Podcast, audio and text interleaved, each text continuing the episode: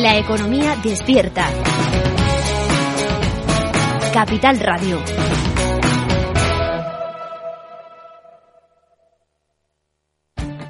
Esto te estás perdiendo si no escuchas a Rocío Arbiza en Mercado Abierto. Alberto Roldán, director de inversiones de Metagestión. La revisión a la baja del crecimiento en España no ha sido gratuita ni lo va a ser. Eh, y además es una economía que va a decrecer en términos reales durante un periodo de tiempo muy largo y eso va a dañar mucho los, los, los pilares de crecimiento de la economía española porque además queremos que no se están tomando ni las mejores decisiones de inversión en un país que, que, sigue teniendo una muy fuerte presión fiscal, con un fuerte déficit público. La deuda sobre PIB en España se va a mantener por encima del 110% en los próximos cinco años. Y no hay nada que remedie eso. Nada va a cambiar. Con estas condicionantes no podemos estar invertidos en bancos. Es que somos muy contrarian a la gente que ahora defiende a capa y espada que los primeros 100 puntos básicos de subida en tipos de interés se lo llevan los bancos en vena a mí es que me parece un discurso del yonki. Mercado Abierto con Rocío Arbiza.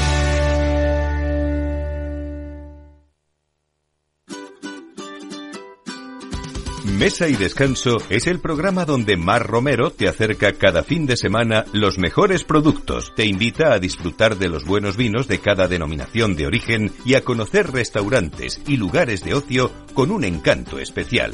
Mesa y Descanso, los domingos a las 13 horas, aquí en Capital Radio.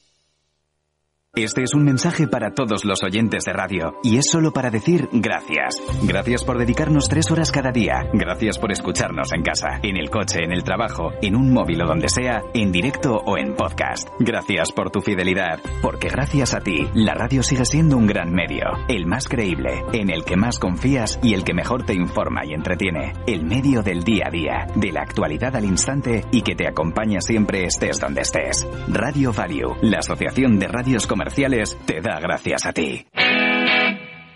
Todos los lunes de 11 a 12 de la mañana en Capital Radio tienes una cita con Rock and Talent. Un programa diferente que combina el talento con las canciones de rock más inspiradoras. De la mano de Paloma Orozco conocerás gente emprendedora, las startups más novedosas y las ideas más originales del mundo de la gestión. Rock and Talent. Los lunes nunca fueron tan sorprendentes.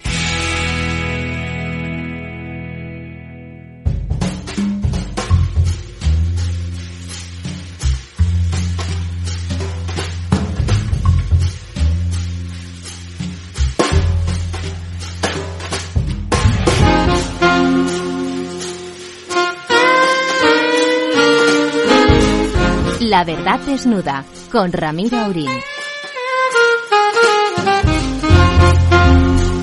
Bueno, un par de minutos tarde, pero seguro que merece la pena. Don Ramón, ¿cómo está usted? Pues bastante bien después de haber visto la investidura que ha tenido sus anomalías, porque eso de que no estuviera el presidente del gobierno de alguna manera se entiende porque él va a estar también dentro de unos pocos días, ¿no? Y, bueno, pero la, que han puesto... Y esto es que no es una moción de censura, yo creo que eh, Feijó ha hecho un poco una moción de censura más que una investidura. Ha, ha atacado más al, al gobierno de Sánchez que no las propuestas de su propio su propia idea de gobernar, me parece. Y bueno, ha hecho de todo, ¿eh? Pero bueno, en cualquier caso es bueno porque lo que se discute son problemas nacionales, aparte de la dichosa amnistía y el dichoso referéndum que son el pan nuestro de cada día, ¿no? Doña Almudena. Hola, buenas noches, ¿qué tal? Don Lorenzo. Pues muy buenas noches, don Ramiro. Yo me, me sumo a las palabras del profesor, esa preocupación por, por, el día vivido, ¿no? Sí, no, yo creo que el profesor no ha visto la, la, la investidura entera del señor Entera no, no he visto al de Valladolid. Creo ah, bueno, que es... bueno, de bueno, te has librado, de eso te has librado. Mucho mejor, Ramón, Sí, no sabes lo que fue. Bueno, Un macarra. Vamos a, estamos de acuerdo, luego entramos un poquitín, pero como estamos, eh, estamos hoy tenemos un invitado, un invitado especial. Ya sabéis que nosotros estamos siempre con, bueno, pues con las causas, no sé si perdidas, pero por lo menos con las causas nobles. Con las causas nobles, efectivamente. Y nos parece que al hilo de todo lo que está pasando entre Rusia y Ucrania, aprovechando que el Pisuerga pasa por Valladolid, pues eh, los azeríes, eh, Azerbaiyán, han aprovechado para asediar, asediar y en, bueno, y empezar una lo que sería seguramente si no hubiese un gran éxodo, una un nuevo genocidio del pueblo armenio que vive allí en un enclave. El pueblo armenio ha tenido unos territorios mucho más grandes de los que ahora se denomina Armenia y por lo tanto quedan ahí como restos y eso que en la época de la Unión Soviética estaba consolidado de una forma más o menos estable ahora con la inestabilidad tal. Y para explicarnos todo eso para explicárnoslo desde un nivel de compromiso extraordinario está un hispano armenio nacido en Armenia pero perfectamente perfectamente español como comprobarán de forma inmediata abogado trabaja en un despacho pues seguramente de los tres más importantes de España y a pesar de eso su nivel de compromiso admirable con el pueblo armenio y en particular con Nagorno-Karabaj es, eh, es extraordinario. Eh, Levon, Levon Grigorian, muchas gracias por acompañarnos esta noche. Muchas gracias a vosotros por, por invitarme y por darnos la oportunidad de contar lo que está pasando en Nagorno-Karabaj. Bueno, no es que esas cosas justamente contra más distancia, eh, más claramente hay que comprometerse, nuestro nivel de compromiso mm, alcanza únicamente a eso, a convertirnos en altavoz. Eh, Levon está, está casado con otra amiga nuestra, Nina Kata, Kalatian, Kalatian, lo digo bien, Nina, es más fácil tu apellido que, que el de Nina, el de Nina y bueno, ellos están en Barcelona ahora, pero, pero vamos, eh, Levon no para, me temo, de para arriba y para abajo y su nivel de compromiso es extraordinario, como ahora nos va a contar. Bueno, pero antes déjeme que le haga una por pregunta. Favor, hágale. Que le haga una pregunta capciosa. ¿Se ha encontrado el arca de Noé en el monte Ararat? ¿Está en Armenia? Por desgracia, el Monte Ararat eh, hoy en día está al otro lado de la frontera. Eh, de hecho, desde el genocidio de 1915 de los turcos ya no tenemos un control sobre el Monte Ararat. Espero que algún día era, era podamos. armenio, ¿no? Sí, de hecho, el origen del pueblo armenio se remonta a esa montaña. Estamos intrínsecamente unidos a ellos. De hecho, hay muchos territorios alrededor que tienen implicaciones con el nombre, por ejemplo, Najicheván, que ahora por desgracia también está en Azerbaiyán, significa por aquí pasó Noé. Y el pueblo armenio siempre ha estado unido y, y a, a, la leyenda de Turquía, Armenia en la frontera con Irak. Armenia es cristiana. No, con Armenia. Es cristiana. Con Armenia y con Irak en el Católica, enclave, ¿no? católica. Es, es, católica, esa, sí, ¿no? eh, hay, armenios, hay armenios católicos y, y, hay armenios de la Iglesia Apostólica Armenia, que es la predominante en el, el país. ¿Y qué, qué diferencia hay? Yo creo que esto te lo sabrá explicar. somos ya. Sí. No, la, la, la, Armenia fue uno de los primeros estados, bueno, fue el primer estado en aceptar el cristianismo como religión oficial, como estatal. Y desde entonces hemos tenido una iglesia autocéfala eh, eh, que ha estado, pues, separada de la Iglesia Católica, pero bien es cierto que de la también Iglesia hay, de Roma, sí, digamos, de la sí. Iglesia de Roma, pero bien es cierto que también hay armenios eh, que profesan la, la, Bueno, la fe católica. Al final, al final eh, Todos somos se- cristianos. Eso es, se trata del cristianismo. Bueno, cuéntanos lo que hasta la fecha, ¿no? Antes de este nuevo ataque, de- como decías antes, en, antes de entrar en el, en el programa, en el estudio, en realidad esto es la continuación, esta es la historia interminable de, del de los ataques y de la supervivencia del, del pueblo armenio. Eh, probablemente lo último, lo más reciente, eso que recordábamos, eso que decías, eso que produjo un gran éxodo del que tenemos algún cantante famoso por ahí, que no, pero que eso fue muy eficiente. Charles Aznavour. eh, Charles Aznavour, que permitió que todo el mundo fuera consciente, porque él lo ha dicho siempre, ha sido un gran, un gran eh, comunicador al respecto de lo que pasó del gran genocidio que los turcos, uno más, porque los, los turcos, eh, históricamente, el imperio otomano ha sido muy genocida. Eh, cuéntanos lo que has hecho antes de ahora y por qué y qué es lo que vas a, lo que estáis haciendo en este momento. Para ayudar al pueblo armenio de Nagorno-Karabaj. Nosotros lo que estamos intentando es sensibilizar a la población, es contar lo que está pasando, porque bien es cierto que eh, Azerbaiyán lo que intenta eh, por todos los medios es que no se conozca las auténticas barbaridades que están cometiendo en la, en la región. Eh, para nosotros, como bien apuntabas, el genocidio armenio no fue en 1915, es un genocidio continuado. Ya empezó en 1896 con las masacres hamidianas que exterminaron a más de 300.000 armenios eh, eh, masacres en 1909, 1915. ¿Son vinculadas a la religión de alguna manera? Eh, sí y no. Al final, yo creo que sí que en, la época otomana tendrían un componente más religioso y luego ya empezaron con el componente territorial. Al final, la población armenia es la población autóctona de la región y si eliminas a la población autóctona, de alguna manera puedes demostrar que ese territorio es tuyo si no hay nadie más que te pueda decir que es suyo. Y es lo que Azerbaiyán está haciendo en Nagorno-Karabaj. Al final, eh, el genocidio armenio para nosotros es, continuado porque mm, no es la primera vez que el gobierno de Azerbaiyán intenta exterminar a toda la población de la región. Ya en, los años 90 y en, los pogromos de Bakú, de Kirobabate y Sungait, lo que hicieron fue exterminar a toda la población o intentaron exterminar a toda la población que vivía en la República Socialista Soviética de Azerbaiyán, que fue un éxodo de más de 450.000 personas. ¿Y cuántos muertos? Eh, durante la guerra del Alto Karabaj y en ese momento de los pogromos eh, se contabilizan más de 30.000 muertos. Entonces no es la primera vez que Azerbaiyán intenta una limpieza étnica en la, en la región.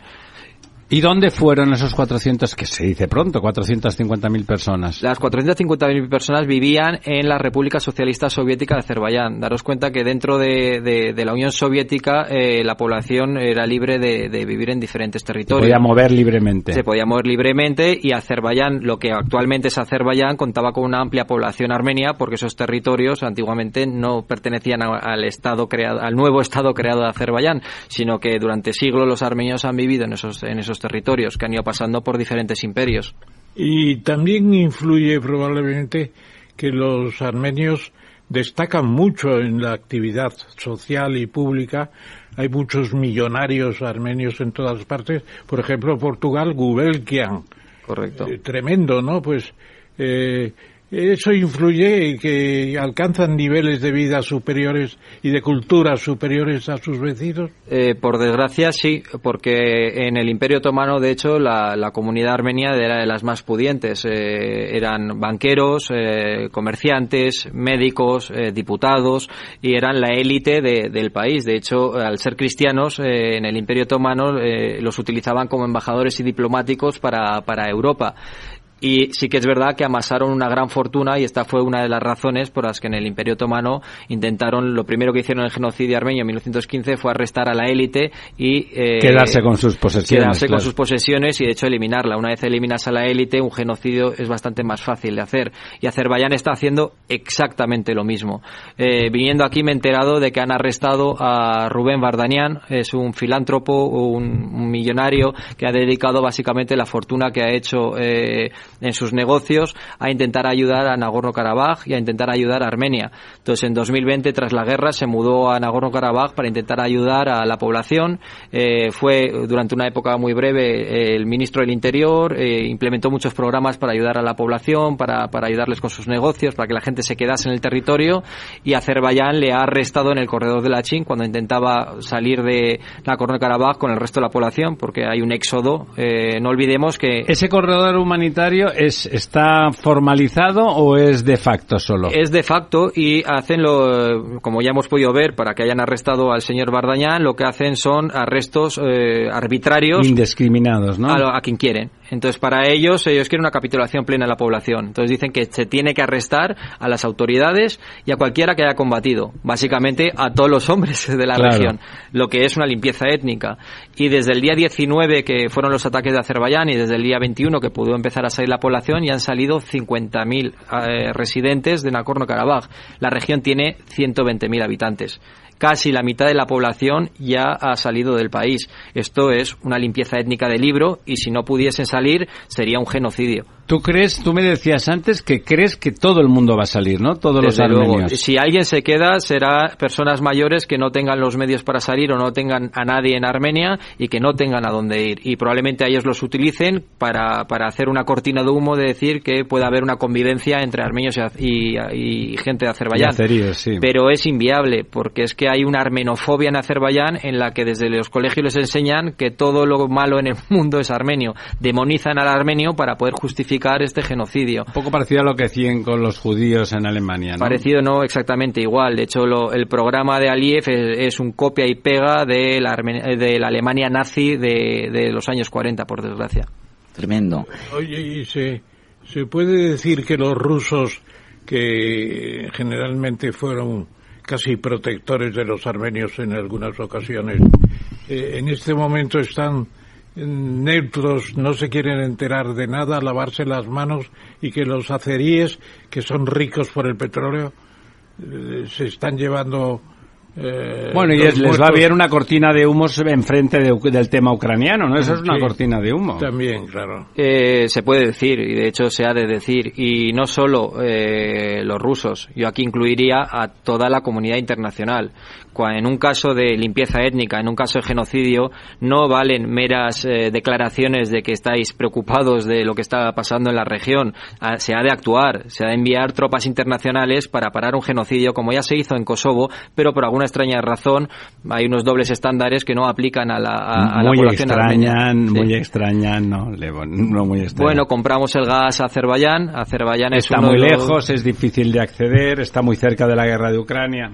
No hay que olvidar que uno de los principales suministradores de gas de la Unión Europea es Azerbaiyán y que se ha demostrado en múltiples ocasiones que ha habido tramas de corrupción como la diplomacia caviar en la que Azerbaiyán ha estado eh, corrompiendo a las autoridades europeas. Has- hasta en el Consejo de Europa ha llegado y lo mismo hace con periodistas paga continuamente viajes a periodistas entre ellos periodistas españoles para llevarlos a Azerbaiyán y a los territorios que invadió en 2020 para que hagan artículos de opinión eh, para lavar eh, la imagen de Azerbaiyán y de alguna forma eh, lavar también no solo la imagen de Azerbaiyán sino cubrir con una cortina de humo el genocidio que están cometiendo en la Oye, región. ¿Y los turcos que están haciendo actualmente? Porque los turcos tienen en su historia el genocidio de la Primera Guerra Mundial, que fue tremendo, un millón y medio hablan de, Correcto. de, De armenios. No hay ¿Cómo están ahora los turcos? No hay que, no hay que olvidar que Azerbaiyán, eh, la, la mayoría de la población es de origen túrquico.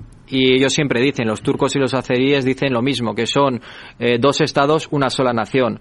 Eh, en la guerra de 2020, Turquía participó activamente en la guerra. Turquía coordinaba las tropas de Azerbaiyán para, para, para atacar. Además, Tur- Erdogan, Sí, tu- amigo. sí, Turquía controlaba los drones con los que bombardeaban a la población civil, les ha dado un apoyo pleno y ha dicho en múltiples foros, y de hecho en las Naciones Unidas fue la última vez, de que ellos apoyan con todo lo que necesite, ya sea materialmente o humanamente, a Azerbaiyán.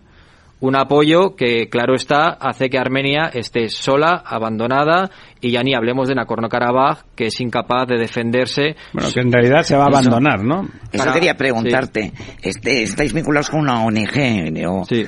Este éxodo de personas, mm, ¿cómo está yendo la Es- evacuación de es- Nagorno-Karabaj? Es terrible, no olvidemos que Armenia es un país eh, pequeño, eh, que cuenta con una población de 2.900.000, eh, En una superficie eh, de 29.800 kilómetros cuadrados. muy pequeña. Y están llegando ahora mismo eh, 120.000 refugiados por un único corredor. El camino de, de Goris, que es la primera ciudad eh, grande tras el corredor de la China hasta Stepanakert, la capital eh, de facto de, de la República de Nagorno-Karabaj, se hacía antiguamente en dos horas, dos horas y cuarto como mucho.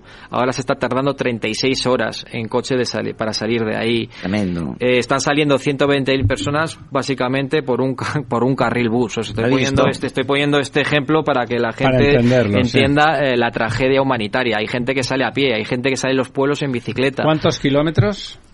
29.000. No, kilómetros de distancia entre... Son dos horas en, en, en coche, no te sabría decir ahora O sea, mismo. 200 Sí, kilómetros más o menos. Como, como mucho, sí. Oye, perdona una pregunta.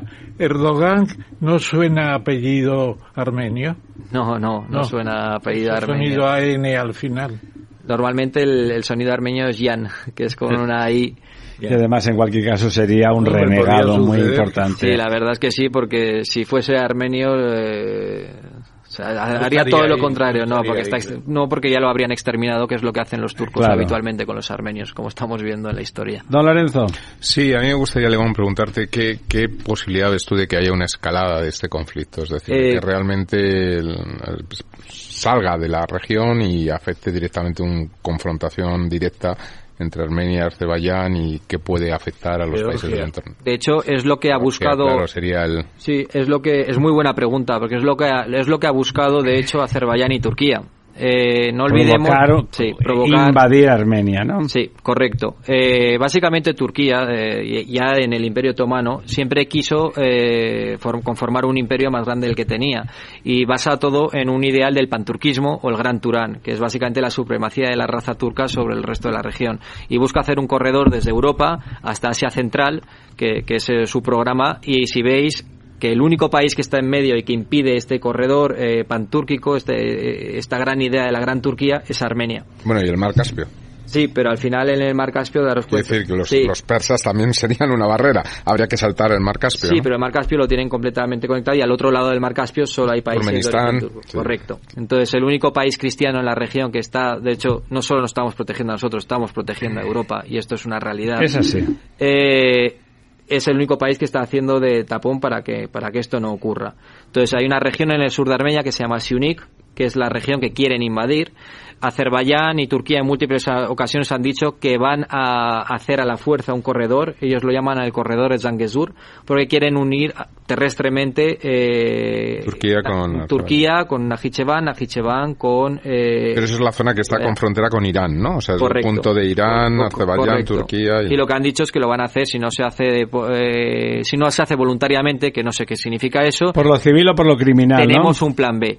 Yo leyendo entre líneas y, y- Pocas, y- poco entre líneas, y, ¿no? y- y no entre líneas eh, han intentado que Armenia entrase a proteger a la población civil para tener una excusa y invadir el sur de Armenia. ¿Y Georgia qué pinta aquí en Eso este- este Georgia al final eh, tiene sus propios intereses, tiene sus propias guerras. Pero tiene eh, más un nexo con Armenia, ¿no? Georgia tiene un nexo eh, religioso con Armenia, Pues son cristianos también, correcto, pero político con Azerbaiyán y con Turquía. Todos los gasoductos, todos los oleoductos pasan a través de, desde Azerbaiyán, pasan Económico a través más que político, ¿no? y político, porque al final tienen una unión eh, militar, tienen muchas veces eh, entre ellos eh, tienen tratados do- para proteger los gasoductos y los oleoductos en la región y tienen una relación bastante fluida con Turquía y Azerbaiyán. Y por desgracia lo vimos en la guerra de 2020 cuando no permitían que entrase ayuda humanitaria eh, ni ningún civil eh, desde Georgia hacia Armenia. Pero es que es otro problema, ¿no? Armenia está aislada, ¿no? Estamos no, aislados del mundo. No, no, digamos que no, No tiene tiene- mar, no ¿no? tiene salida al mar. Tiene salida Entonces, al mar. la única, sinceramente, la única solución eh, que yo personalmente le veo es que haya tropas internacionales con un mandato legítimo y que protejan a la población. No tenemos a nadie eh, en estos momentos que pueda ayudarnos a hacer frente a esta gran amenaza. ¿Te parece viable? No sé si me parece viable, me, me parece necesario. Entonces, en todos los foros a los que yo acudo, intento siempre transmitir la, la- la misma información. Es que va a haber un nuevo genocidio y es algo que llevo diciendo desde 2020. Yo estuve en la guerra de, en la guerra de 2020, estuvimos junto con EGBU liderando a un grupo de políticos y de periodistas para que fueran sobre el terreno y pudiesen enseñar en España lo que estaba pasando, porque nadie estaba escribiendo en los periódicos sobre esta gran tragedia. En 2020 lo que nosotros vimos, no, no tengo palabras para describirlo, y, y Pues descríbelo un poco, por favor, habla El muy problema es. Turquía, el problema Eres es un abogado. bombardeos indiscriminados a infraestructura civil. Eh, ibas conduciendo con el coche y escuchabas agua y no era agua, era sangre de tanto que habían bombardeado todas las regiones y a la población civil. Eh, red eléctrica cortada, gas cortado, toda la gente que capturaban la torturaban y la asesinaban y colgaban vídeos en TikTok. O sea, no se han cortado en, para nada en además eh, mostrar al mundo lo que estaban haciendo. Y para más Inri, por ejemplo, en esta guerra lo que han hecho es eh, cerrar TikTok durante los ataques y abrirlo después. Pero ya están otra vez colgando vídeos en los que se ve cómo torturan a gente, cómo matan a ancianos, cómo a los soldados mientras están vivos les cortan las orejas. eh, yo tengo todos estos vídeos y de hecho los puedo compartir con ustedes no hay palabras para describir toda Pues esta es una barbarie infamia, en el siglo XXI, en el ¿no? siglo XXI entonces eh, yo me pregunto y, y no porque tenga sea de origen armenio ya como español en qué se diferencia entonces este ejército de Azerbaiyán del ISIS porque para mí es exactamente lo mismo. Eh, están haciendo exactamente lo mismo que hacía el ISIS con la con los pobres eh, civiles que capturaban en Siria. Para mí no hay diferencia El problema es que la, la única institución que podría canalizar un ejército internacional, un- una intervención internacional, es la OTAN. Y Turquía, la vinculación con Turquía, con Azerbaiyán, es lo que impediría en todo momento Correcto. que esto se pudiera dar, ¿no? Por lo Y tanto, otra es. pregunta muy particular. Eh, tenéis un alfabeto diferente, ¿no? Correcto sí el alfabeto armenio ¿De dónde procede? ¿De un tipo romano o no? Bueno, es un alfabeto que escribió un monje armenio que es Mesrop, Ma- Mesrop Mastots y de hecho, eh, para que veáis eh, la, la ligación que tenemos y el enlace que tenemos con la región de Nagorno-Karabaj, la primera escuela en la que se empezó a enseñar el alfabeto armenio, la lengua armenia, está en Nagorno-Karabaj. Esta era es el monasterio de Amaras que de hecho los turcos han capturado y los azeríes han capturado, que para mí son lo mismo, han capturado el 19 de septiembre. Oye, por rematar, ¿qué se puede hacer desde España? ¿Qué se puede esperar desde Naciones ¿Alguien está hablando en Naciones Unidas? ¿Hay alguna acción concreta que se pueda canalizar? ¿Qué tipo de ayuda humanitaria se puede hacer para rescatar a todas esas personas? Pues eh, desde España yo creo que lo más importante primero es concienciar a la población, eh, es que la gente sepa lo que está pasando, lo que está pasando con la población civil. El gobierno de España yo creo que en su obligación moral, porque esto es una crisis humanitaria, debería eh, enviar más ayuda y debería preocuparse de lo que está pasando con eh, los civiles en Nagorno-Karabaj, de hecho el, el gran exilio que está pasando. Y desde luego tendría que empujar en todas las instituciones de las que es partícipe, entre ellos la Unión Europea y también en las Naciones Unidas, que haya un contingente internacional.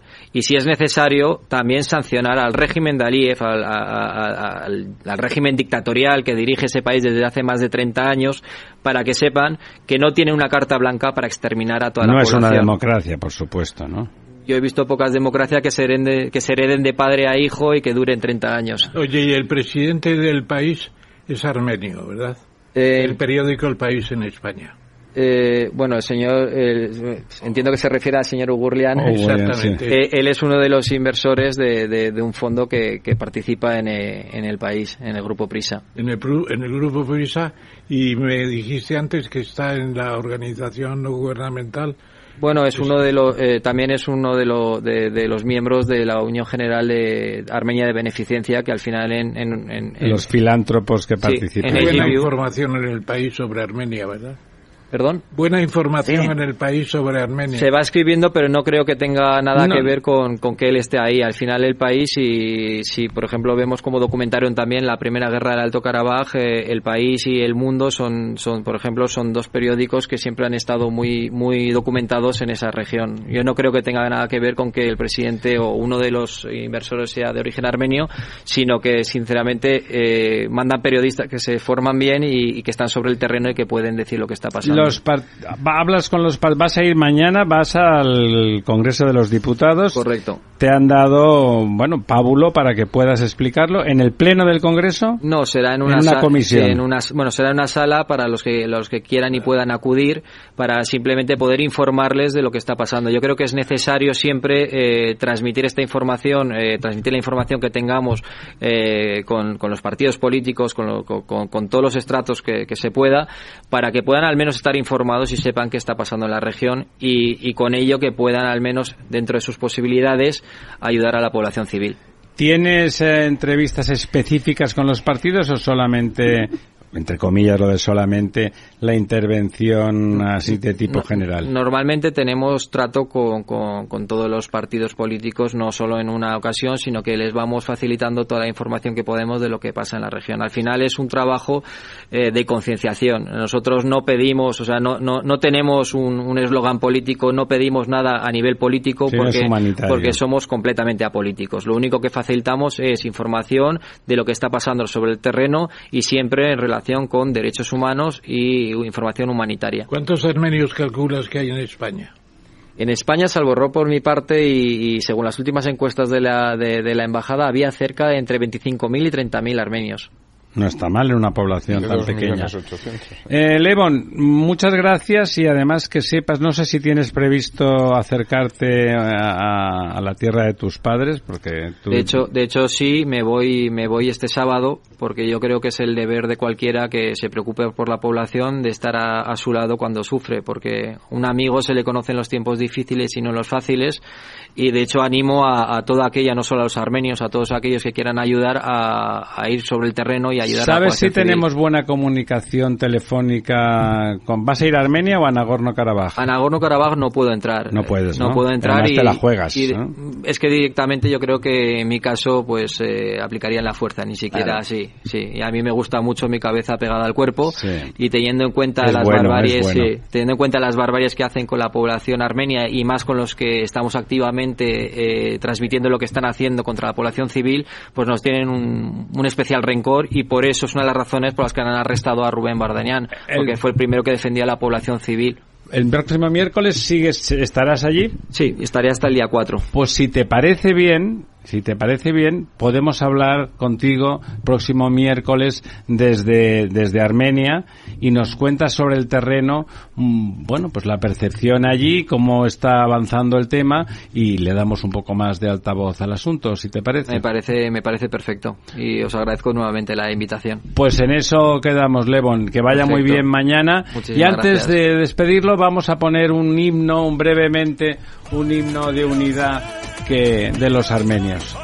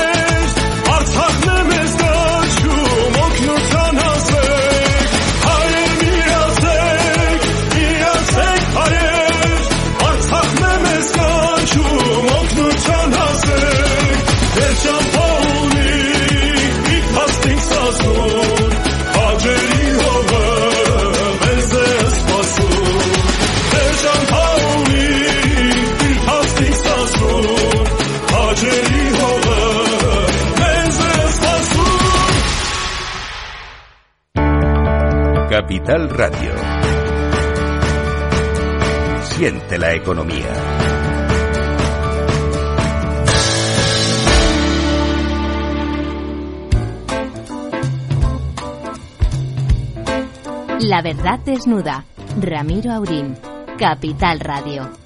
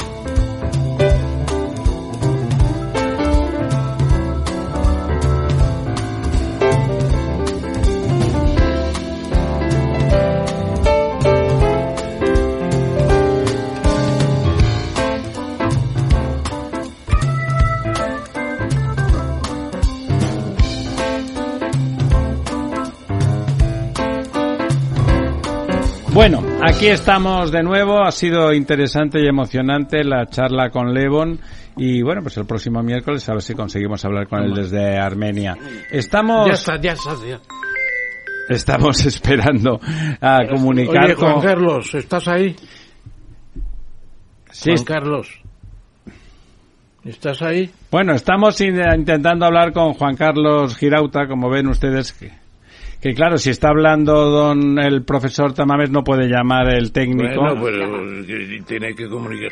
¿Está llamando él?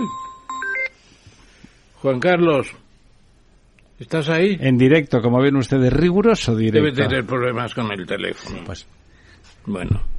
Bueno, vamos a empezar a hablar nosotros mientras el, mientras nuestro nuestro amigo al otro lado de la pecera intenta comunicar con Juan Carlos que, que el hombre estaba cenando y estaba saliendo del restaurante para intentar hablar con nosotros que queríamos que hablara con nosotros de la no investidura de la de la presentación que ha hecho eh, Alberto Núñez Feijó a- ayer y, hoy y bueno la, y a la, la ya prevista eh, votación fallida en su contra pero que a mí particularmente me parece que la presentación de Alberto Núñez Feijó le ha realzado que ha demostrado que puede ser un líder fiable de la derecha democrática, del centro derecha, que lo ha reforzado entre, entre el votante de centro derecha, ha hecho un discurso centrado, equilibrado, respetuoso eh, y al mismo tiempo contundente.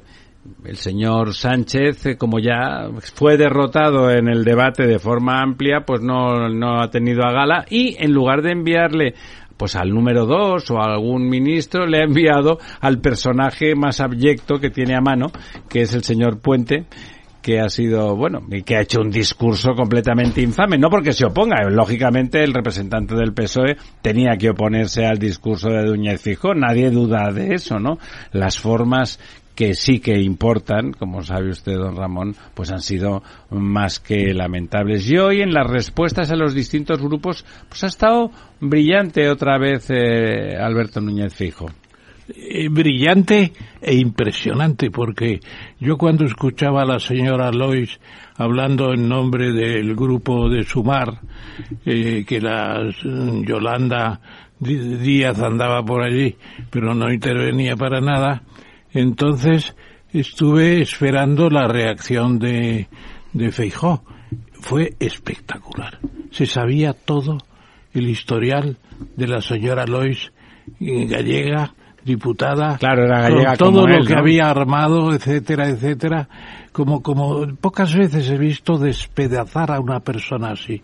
La pobre señora Lois, que me había caído medio bien, porque se, se explicaba con cierta gracia, un desastre, que cayó, cayó maldecida, si se puede decir así, por los hados del destino, porque estaba la pobre casi llorando. Sí, Tre- Tremendo. pues además fíjese que la señora cuando habló el, el señor Lois. Puente, no, pero cuando habló el señor Puente, la señora Lois habló porque como no había hablado el presidente, pues ella tampoco podía hablar, digamos, Ella ¿no? hablaba por Yolanda. claro. Por- Pues yo digo, como yo, como no había hablado Sánchez, pues Yolanda figura que tampoco podía. Yolanda no ni ha aplaudido ni se ha levantado a aplaudir ayer al señor Puente, ¿eh? significativo. Ni se ha levantado ni ni ha aplaudido. No ha aplaudido, ha estado sentada.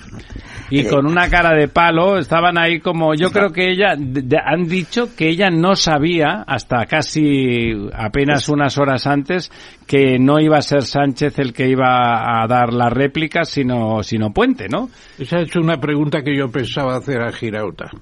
Es decir, si se supo, mucha gente no se enteró hasta No, que no, empezó es que lo sabían además de, del propio Puente y Sánchez lo sabían tres personas. Lo sabían tres personas y Yolanda no era una de ellas. Ahí me han dicho que la de comunicación, Lo han dicho en la televisión. ¿eh? Ah, esto no, que anoche dijo que iba a hablar Sánchez. Sí, sí, sí, sí, sí.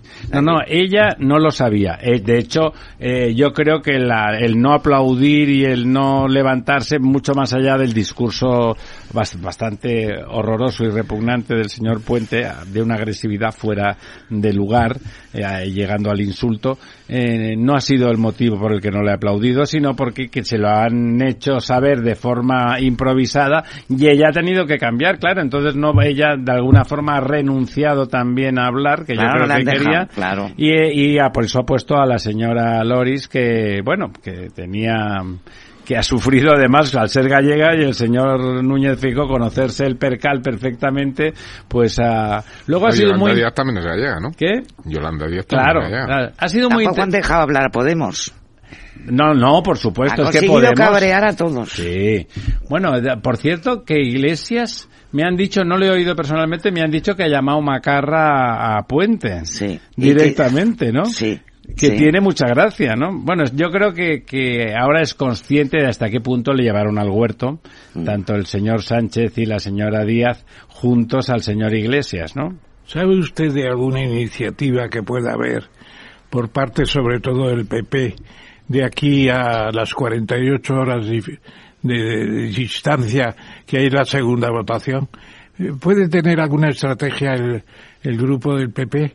¿Va a ser la misma votación que, te- que hemos tenido hoy? Bueno, el señor Fijo ha dicho que iban a seguir trabajando, ¿no? Sí. A ver, aquí hay un dato, y es que ayer por la mañana, en pleno discurso de Feijó, Aragonés y Junts han dicho que no van a renunciar al referéndum de... Sí, sí, eso- pero, pero no Pero lo han dicho claro. Sí, no renunciarán, pero no lo exigirán ahora. No, pues ya hoy han dicho... Van a dar facilidades. No, no, no, hoy han dicho que no, ¿eh? Bueno. Y ayer la señora de Junts... Pero eso será para después, para la investidura del señor Sánchez. No afecta a lo que decía el no, no, no, profesor le de- dijeron, de, le dijeron a mañana. Sánchez que no contara con el voto de Junts. Es lo que dijo ayer la señora de Junts en el Congreso. Bueno, ojalá, ya saben que yo Pero acepto apuestas. esta mañana, ¿no? ¿Eh? El voto. El No, no, voto- el no, voto no, a Sánchez. habla de- pero lo tuvo. A Sánchez. Habla del sí, de y Sánchez. Sí, pero eh, Y si en la es investidura- negativo con este es como está con positivo con Sánchez, claro. Y si en la investidura de Sánchez los eh, cinco diputados de Podemos votaran no, ¿A que no? no lo sé. No se sabe, claro, es que hay muchas No. Hay muchas, es decir, que voten no a, a Alberto Núñez Feijóo es obvio, ¿no? Pero que, O que Que se abstengan. ¿no? no, si se abstienen no vale. Ya está. No, con solo cinco Ah, votos son no valdría. 73, claro. Pero si, si votan en contra del señor Pedro Sánchez, amigo, hay elecciones. Eh, si votan en contra, Si van- votan en contra y se Serían- que se mantienen los claro, habría 172, más negativos que habría positivos. más negativos, ¿no? Entonces la cosa yo la se verdad es que, dudo que, a pesar de que están con un cabreo con- auténticamente monumental, porque bueno, ha sido una tomadura de pelo, ha sido llevarlos al huerto miserablemente, la señora Díaz, sobre todo con el apoyo mm, eh, inestimable de Sánchez, pero los han llevado al huerto, ¿no? Y, y- Iglesias que se fió, se fió de ellos, sobre todo de ella. La Izquierda Unida también está muy... La puñalada trapera. Bueno, de hecho, el, el Santiago, Enrique de Santiago, que siempre ha sido un orador razonable, eh, lo hizo fatal. Todo el mundo es unánime en que fue el peor, ¿no? Que incluso lo ponen peor que a... Eh, peor que a, que a Puente, ¿no? Es curioso, porque bueno, parece que eso es como montar en bicicleta, ¿no? La gente que se explica bien, bueno, puede estar mejor o peor, pero, pero tal. En cambio, me imagino, en la línea de lo que dices tú, Lorenzo, me refiero, Mm. que estaba tocado, ¿no? Mm. Y que por lo tanto, cuando estás actuando a desgana y no estás diciendo lo que crees, que no es con Feijó, que les importa un bledo ahora mismo, sino con los suyos A ver, yo propios. es que no, yo no veo nada clara, nada, nada clara la investidura del señor Sánchez. Eh, sí que veo clara la no investidura del señor No, Feijóo. eso lo ve claro hasta Feijó, claro. Perdón, va a yo entrar. no veo clara la investidura del Entra Juan Con Carlos teléfono, Girauta. Sí, le están llamando con otro número Estupendo. de... Pues muchas gracias, Juan Carlos, que sabemos Espera, que estás si- cenando.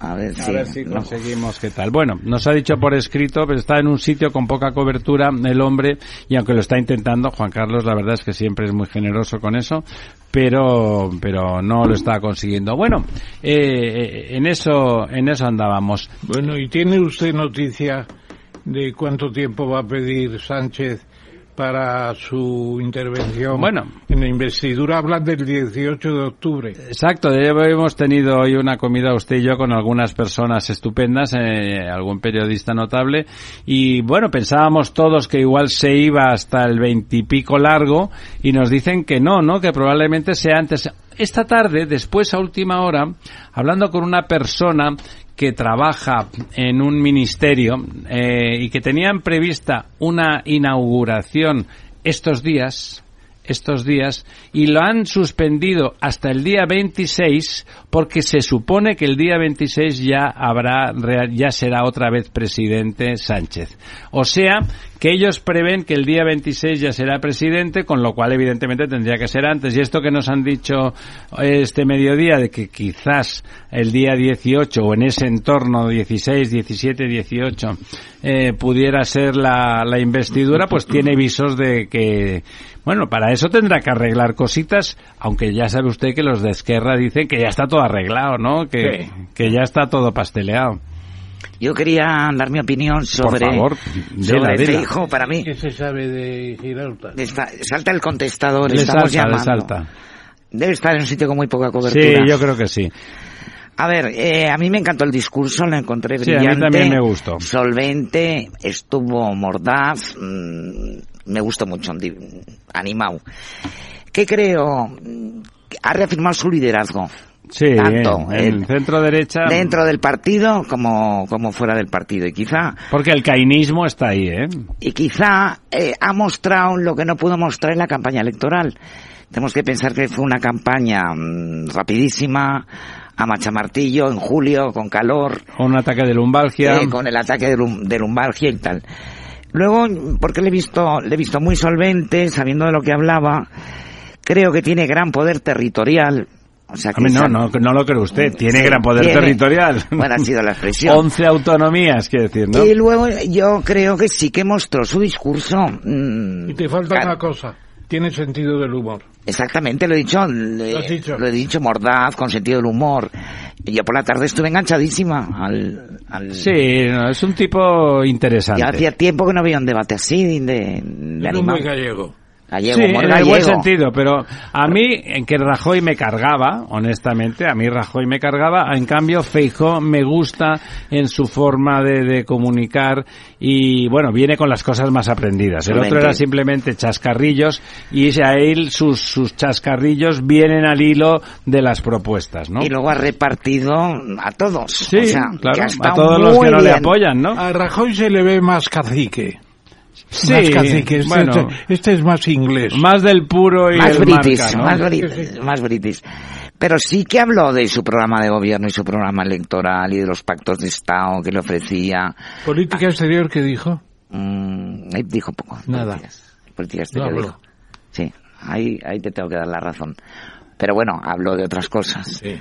Eh. sí, sí. Bueno, de Entonces- política interior, que es lo que ahora mismo es el problema en España, ¿no? Y, y bueno, mm, y lo de Sánchez de no presentarse, mm, dar la réplica para mí ha sido una falta de decoro, poco respeto Sí, institucional. sobre todo porque este señor, que no conseguirá formar gobierno, que es cierto, le ganó las elecciones. Claro. Le ganó las elecciones y por lo tanto, uh, desde el punto de vista del ciudadano, que la respuesta la dé el otro candidato, ya que es una pugna entre candidatos, hubiera tenido un sentido democrático grande. Y además de buena educación, teniendo en cuenta que va a ganar. ¿eh? Eso es como casi que el, el fair play obliga a eso, ¿no? Bueno, Claro, y no- este señor nunca Os- ha habido fair play en ese lado de la Yo-. El señor Oscar Puente, por último, ¿cómo puede decir en una tribuna Bueno, ha dicho tantas cosas que el horribles. señor Puente. Aznar instigó el 11M? Es tremendo. Y hoy Montero ha tenido que salir a decir que no utilizó el verbo apropiado. Que se equivocó. Que no Ah, utilizó el verbo apropiado. Bueno, por favor. O sea, Es- es, perdone, es- ¿sabe lo que pasa? este torre- como decía Facebook, Club de la Comedia. No, es peor, son unos sinvergüenzas, eso no se puede decir. Eso es muy bestia. Cuando hubieron 200 muertos, ¿eh? porque unos terroristas que resulta que eran todos marroquíes, caramba, pues eh, pusieron unas bombas en unos trenes españoles y lo volaron. Bueno, Y de todas formas, fíjate, yo comparto mucho la idea de- del profesor eh, en ese lenguaje no verbal o lenguaje estratégico, ¿no? Donde yo sí que creo que, que el señor Feijóo no ha hablado de, de política exterior ni de muchas otras cosas porque en realidad yo creo que está jugando su última, su última Bala. bala de plata, ¿no? Que es la posibilidad de que se caiga en la investidura el señor Sánchez. Entonces yo creo que la posición es más de ataque, de, de, de, De política de emoción, interior, ¿no? de emoción de censura, es decir, de atacar contra Sánchez para tratar de, bueno, pues levantar conciencias o crear conflictos internos, que es lo que se está creando. Es decir, al final yo comparto lo que decía eh, Almudena de que, bueno, Esquerra y Junts todavía no está tan claro, ¿no? No está nada Eh, claro. El, el- el- Aitor Esteban decía, no me fío de usted ni del señor Sánchez, no me fío de nadie. Sí, O sea, sí, como sí. que- Sí, es como que estamos en una situación ahí un tanto conflictiva y yo creo que en ese lenguaje no verbal y yo creo que también por eso en ese lenguaje no verbal pues claro Sánchez saca a, a un bulldog o sea saca a un saca- gorila le Ah, llamaba. claro Nuestro amigo saca el Jorge matón, Bustos le sa- llamaba el gorila. saca el matón de turno y ¿a quién va a poner? Pues no ahí a ladrar un poco no o sea yo creo que ese No es lenguaje un no verbal bulldog, es un Doberman. bueno yo un Doberman le veo más elegante ¿qué quiere Sí, que diga? mucho más Sí, elegante. pero el bulldog es más... eh, eh, Pero es más que no suelta la presa, es ¿no? El, el bulldog no suelta la presa, ¿no? Engancha y bueno, yo yo creo que puede haber ese lenguaje, ¿no? O sea, yo yo no yo no veo la partida perdida todavía, o sea, es, es verdad. De las elecciones, quiere decir usted, de unas sí, segundas o sea, yo creo, yo creo que hay una posibilidad real de que pueda haber una repetición electoral. Hay muchos factores, es decir, eh, el, el- el- dentro de, del- de Sumar está el grupo de Podemos, algunos de Izquierda Unida, etcétera, que hay un descontento muy grande. Y ahí, bueno, si en algo han destacado estas personas están en el pasado es porque son abanderados del resentimiento en términos generales, ¿no? Entonces se la pueden estar esperando al señor Sánchez, ¿no? Obviamente ahora tienen que ir en contra del señor Feijóo, obvio, pero cuando toque votar sí al señor Sánchez, a lo mejor sale algún no. Ojo que por ahí tiene un frente abierto. El Sí. frente de, de Esquerra y Junts, Junts. que está por ver un poco si se fían o no, o cuál, no, co- cómo se hacen Y esos que pagos, ¿no? recuerden que entre ellos parece, hablamos de ellos como si fuesen una unidad de destino en lo universal, pero se aborrecen de una forma completamente La- africana. la- ¿eh? Les cabreó que les contestara Claro. a los dos a la vez. El levantamiento, Claro, Eh, claro. igual que el el levantamiento PNV. de cizaña que Y- provoca. y- incluso- Fíjate que, que el señor Feijó, en lugar de tratar de tirar puentes al PNV, que sería su salvación, ¿no? Si el PNV hubiera votado a favor suyo o votase el próximo viernes, ya sería presidente.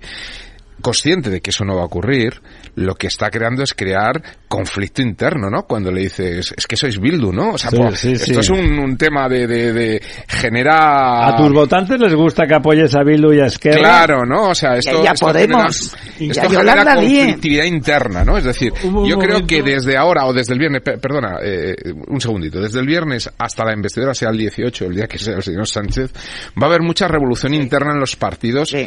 Que apoyan ese gobierno Frankenstein. Yo creo que ese es el gran valor o la gran estrategia Pero que ha llevado adelante el señor. Ventilador, Claro, ventilador. claro. Entonces yo creo, yo creo el que chomoyongo se- mensual a final de mes, eso va a pesar Sí, mucho. pero bueno, pero se repiten elecciones y puede seguir habiendo chemoyongo, ¿no? O sea, depende cómo se gesticule, se gestione todo, ¿no? Pero yo creo que, fíjate, ha cogido, y por, por proximidad a un evento relativamente cercano, ¿no? Ha cogido ciertos aprendizajes de como cuando en el fútbol ven las, las, eh, los partidos antiguos, a lo mejor ha visto muchos discursos antiguos del La señor Guerra, ¿no? Del señor Guerra, ¿no? Cuando esta era una estrategia de guerra, ¿no? O sea, dividía al enemigo, sí. ¿no? Y yo creo Y que está la cosa también que de aquí al 18 de octubre, si es esa fecha o cuando sea, hay bastantes días, pues yo creo que tiene que tener una estrategia el propio Feijo. Es decir, tiene que trabajarse a alguien dentro de lo que tiene en contra. Porque en el propio discurso de Feijo en un momento dado aludió al grupo de Podemos de cinco diputados. Claro, Aludió. sí. Es que yo por eso sí, creo sí. que, que Y, y lo dejó una- en suspenso no- y no Sí. quiso avanzar es más. un discurso de investidura, efectivamente es un discurso de moción de censura. Es una ¿no? moción de- es Y una yo creo, de censura. yo, yo también estoy de acuerdo Sí. y creo, y a Y mí perdona, vamos, no lo había perdona, pensado como ahora- tal, pero perdona cuando lo he que dicho al te- principio lo he ahora dicho. te voy a ¿no? contar yo una cosa, porque he visto que han hecho una foto que aparece de Feijo, y perdón porque me voy a poner unas medallas, y poco a poco se va transformando la figura de Feijo, y luego estoy yo. Y decían en el Congreso que esto va a resultar que es una moción de censura como, como la de Tamames.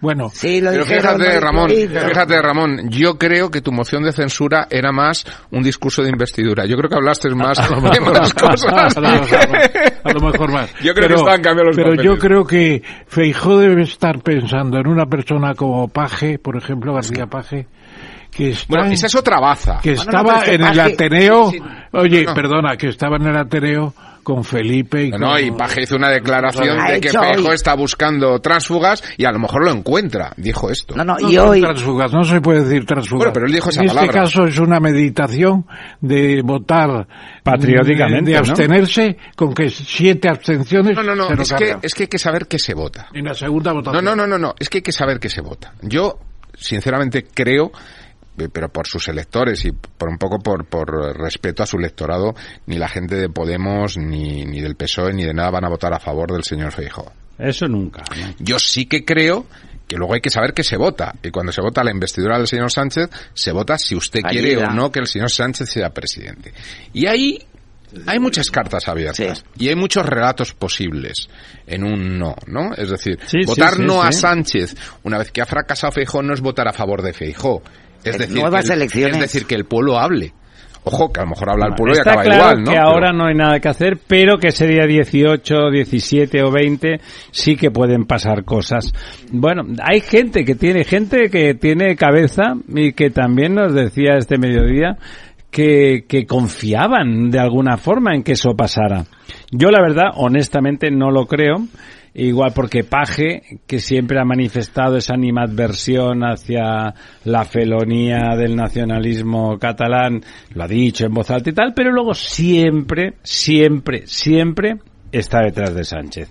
Eh, ojalá Ramiro, razón. pero es que hoy ha hecho unas declaraciones el mediodía cuadrándose y diciendo que no iba a pasar por la amnistía ni por el Lo referéndum. ha dicho hoy, sí. Sí, esta mañana. Pero eso quiere decir, a lo mejor no vota a favor el día que tengan que votar votar la amnistía. No, pero no el día de Sánchez. Ah, Imagínese cuando tengan que votar la ley, ahí votan en contra. Pero a Sánchez sí que le votan para que sea presidente. A ver, la de Junts ya ha dicho que de momento no se dan las condiciones para negociar con el PSOE. ¿Quién ha dicho eso? La Miriam Noguera, de Bueno, Junts. eso es lo que tienen que decir. Yo diría lo mismo. Bueno, luego A ver, estamos- está poniendo las cosas mucho más difíciles. Luego nos estamos dejando por medio de que eh, cuando, eh, bueno, finalmente, si se vota en contra de, en la segunda votación de la investidura del señor Alberto Núñez Feijóo, que el rey tiene que convocar de nuevo a todos los partidos. Y, que- Y no van a ir. y que en esa convocatoria está por ver si hacen algún tipo de reconocimiento de la figura institucional o no, enviando una carta, yendo o qué. Porque si no, el rey porque sabe Claro, que el si no, señor no tiene derecho. Sánchez Tiene puede, apoyos, tiene puede- o sea, por, porque lee el ABC, pues coño, pues si lee el ABC que no convoca Ahí, a nadie, ya por el es. ABC que Ya coja está, y diga, ¿no? oiga, pues me inténtalo, ¿no? O sea, quiero decir, él tiene que tener, es decir, él hace un poco labores de notario, en Claro. el sentido de que da Ah, fe, sin un poco, es el gran notario. Claro, da fe, Certifique. da fe de que este señor tiene apoyos como para, bueno, vamos a ver, ¿no? Es decir, cuando nombra al señor Alberto Núñez Feijóo, él testifica eh, que hay 172 apoyos y, hombre, ha habido cuatro presidentes en este país que han, que han gobernado con menos apoyos que 172 votos, ¿no? Entonces, Ahora no le rindo No, la ganancia. tengo una ¿eh? pregunta, Pues nada, sí. a ver qué opinan ustedes. A ver qué opina. Porque la amnistía, ¿a quién se va a aplicar al final? Claro, es que eso es la otra, ¿A ¿no? quién se van a aplicar? Al rey. El rey va a ser objeto de una amnistía por su discurso del 1O De octubre. de octubre. Porque ese discurso tiene que desaparecer. Se tienen que olvidar del discurso. Porque era imputar a todos los separatistas. Claro, claro. Y ahora desaparece la imputación. Y Se- queda criminalizado el rey. El rey, hay que imputarlo. No, claro, claro, no, es que tiene esa gravedad el asunto. Claro. Una amnistía con esa palabra criminaliza al rey. Y Claro, todo. un perdón de tipo indulto, no, o sea, yo sé, pero claro, para que haya indulto, como ya hemos hablado tantas veces, hace falta una condena. Se condena, hay indulto, el señor Puigdemont se puede hacer el indulto muy rápido para que solo duerma una semanita a costa del Estado, pero a continuación el indulto te inhabilita. No tendría que salir el discurso del rey eh, pasado mañana seguramente, o el 18 de octubre, diciendo qué van a hacer ustedes con el rey. Eso sería una buena, una buena, no sé si es posible poner una grabación por parte de, de algún diputado, ¿no? Eso es terrible, ¿eh? Usted ha sido diputado, ¿se puede, un diputado en, en uso de sus funciones oratorias puede poner una grabación? Yo creo que sí. mm, Yo, creo, que, no. sí. Yo creo que sí. Siendo del rey, sí. Si Siendo- fuera de, es de los armenios, no, pero si es del rey. ¿Sí, usted cree? Tengo mis dudas. Yo también, porque si no sería Pero realmente en cualquier potente. caso, eh, eh, Entonces no va a llegar la palabra del rey al Congreso, no puede llegar. Mm. Solamente cuando se abre el Congreso después de unas elecciones generales. Yo, yo creo que no.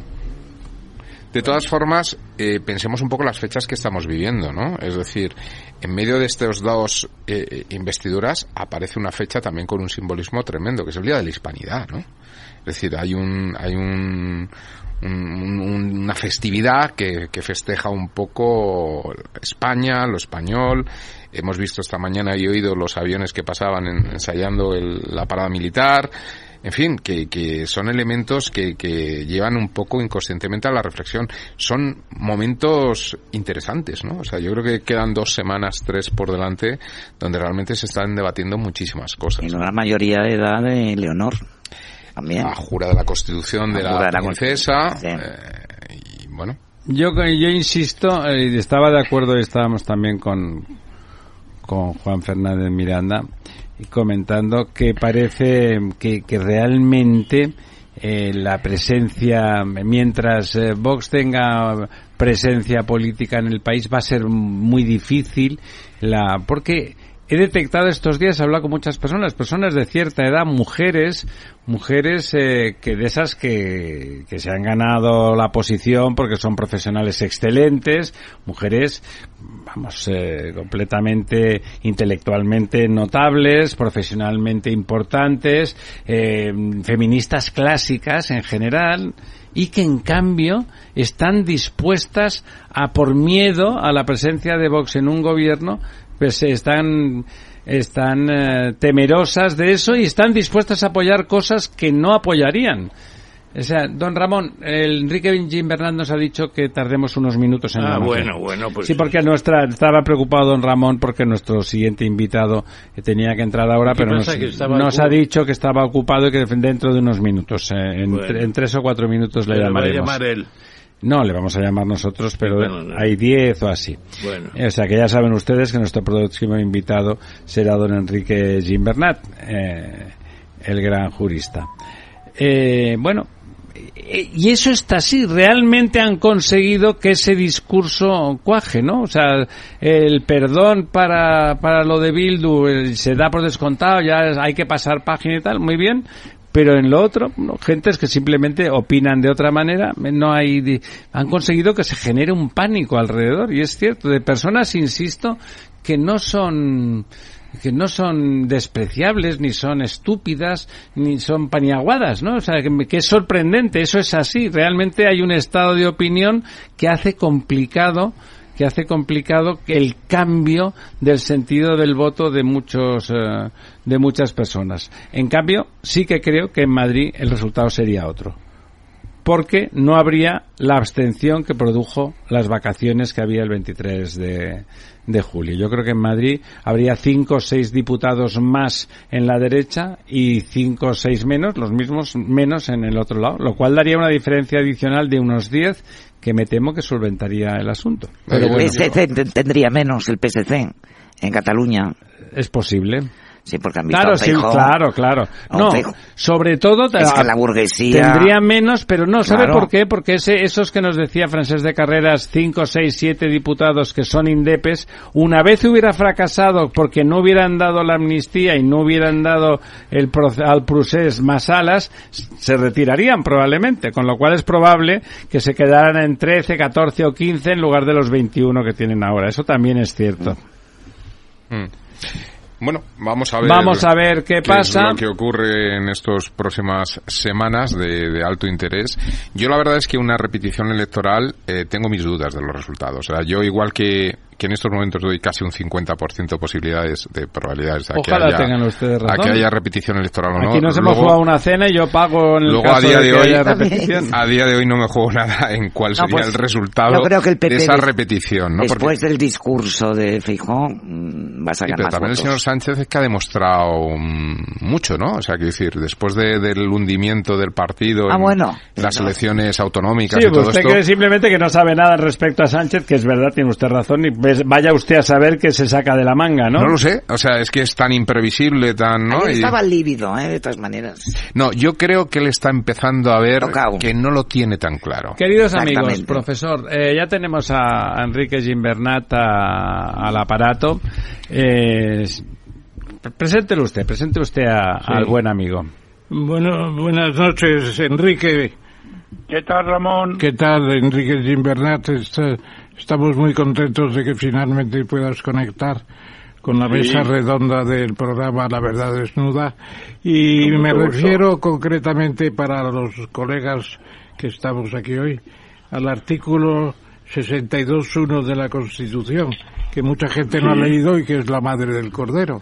Porque Sí, dice, dice sencillamente, le corresponde al rey ejercer ejercer, a ver un momento, le corresponde el derecho de gracia con arre- arreglo a la ley, que no podrá autorizar indultos generales. Es genial, está Sí. todo dicho. No, no, sí, está clarito. Se ha dicho. Y luego, en la Unión Europea se tiene por seguro que está en contra de- del indulto general, que constituye una medida de gracia muy amplia y por lo tanto también está en contra de La de- amnistía. de la propia de la propia amnistía. Entonces, Enrique, lo que te preguntamos, estando esto tan claro, ¿por qué ayer, por ejemplo, se hablaba de la amnistía fiscal del PP, de la amnistía fiscal del PSOE, de las amnistías de no sé quién, de no sé cuánto?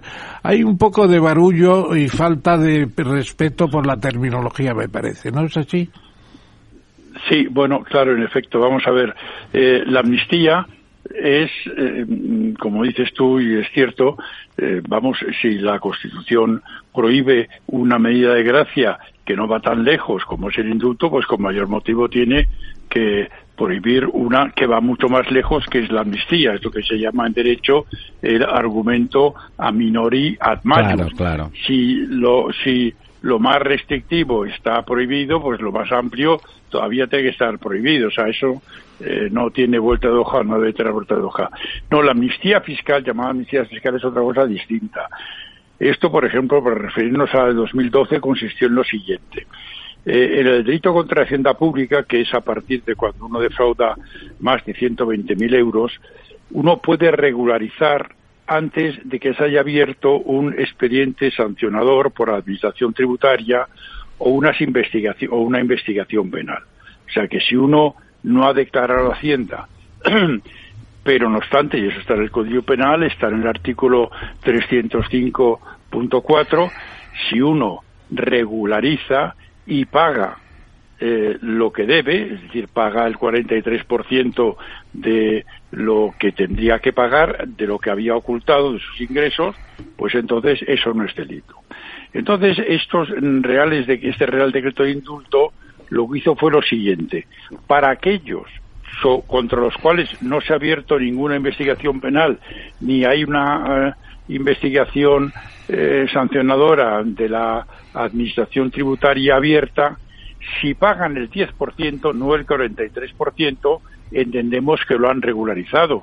Pero esto no nada que ver con una eh, amnistía de delitos, porque para empezar, el delito este es que se ha regularizado como se puede regularizar ahora. Es decir, que si una persona no ha declarado, pero antes de que se han entrado las autoridades competentes regulariza, pues entonces no responde. Aquí lo que pasa es que se dio un plazo me parece que era hasta octubre de 2012, en el sentido de que no tenía que pagar el 43%, sino el 10%. Por tanto, sí, se llama amnistía fiscal en un sentido amplio, pero eso no tiene que ver con una amnistía de delitos que o bien están siendo investigados o bien han sido ya condenados por sentencias firmes. Y además, don Enrique, entiendo que aquel, aquella medida estaba dirigida a hacer aflorar ingresos que no había detectado la agencia tributaria, ¿no? Que era una forma de rescatar un 10% de algo que si no, no habría nada. No es que no iban a condenarlos.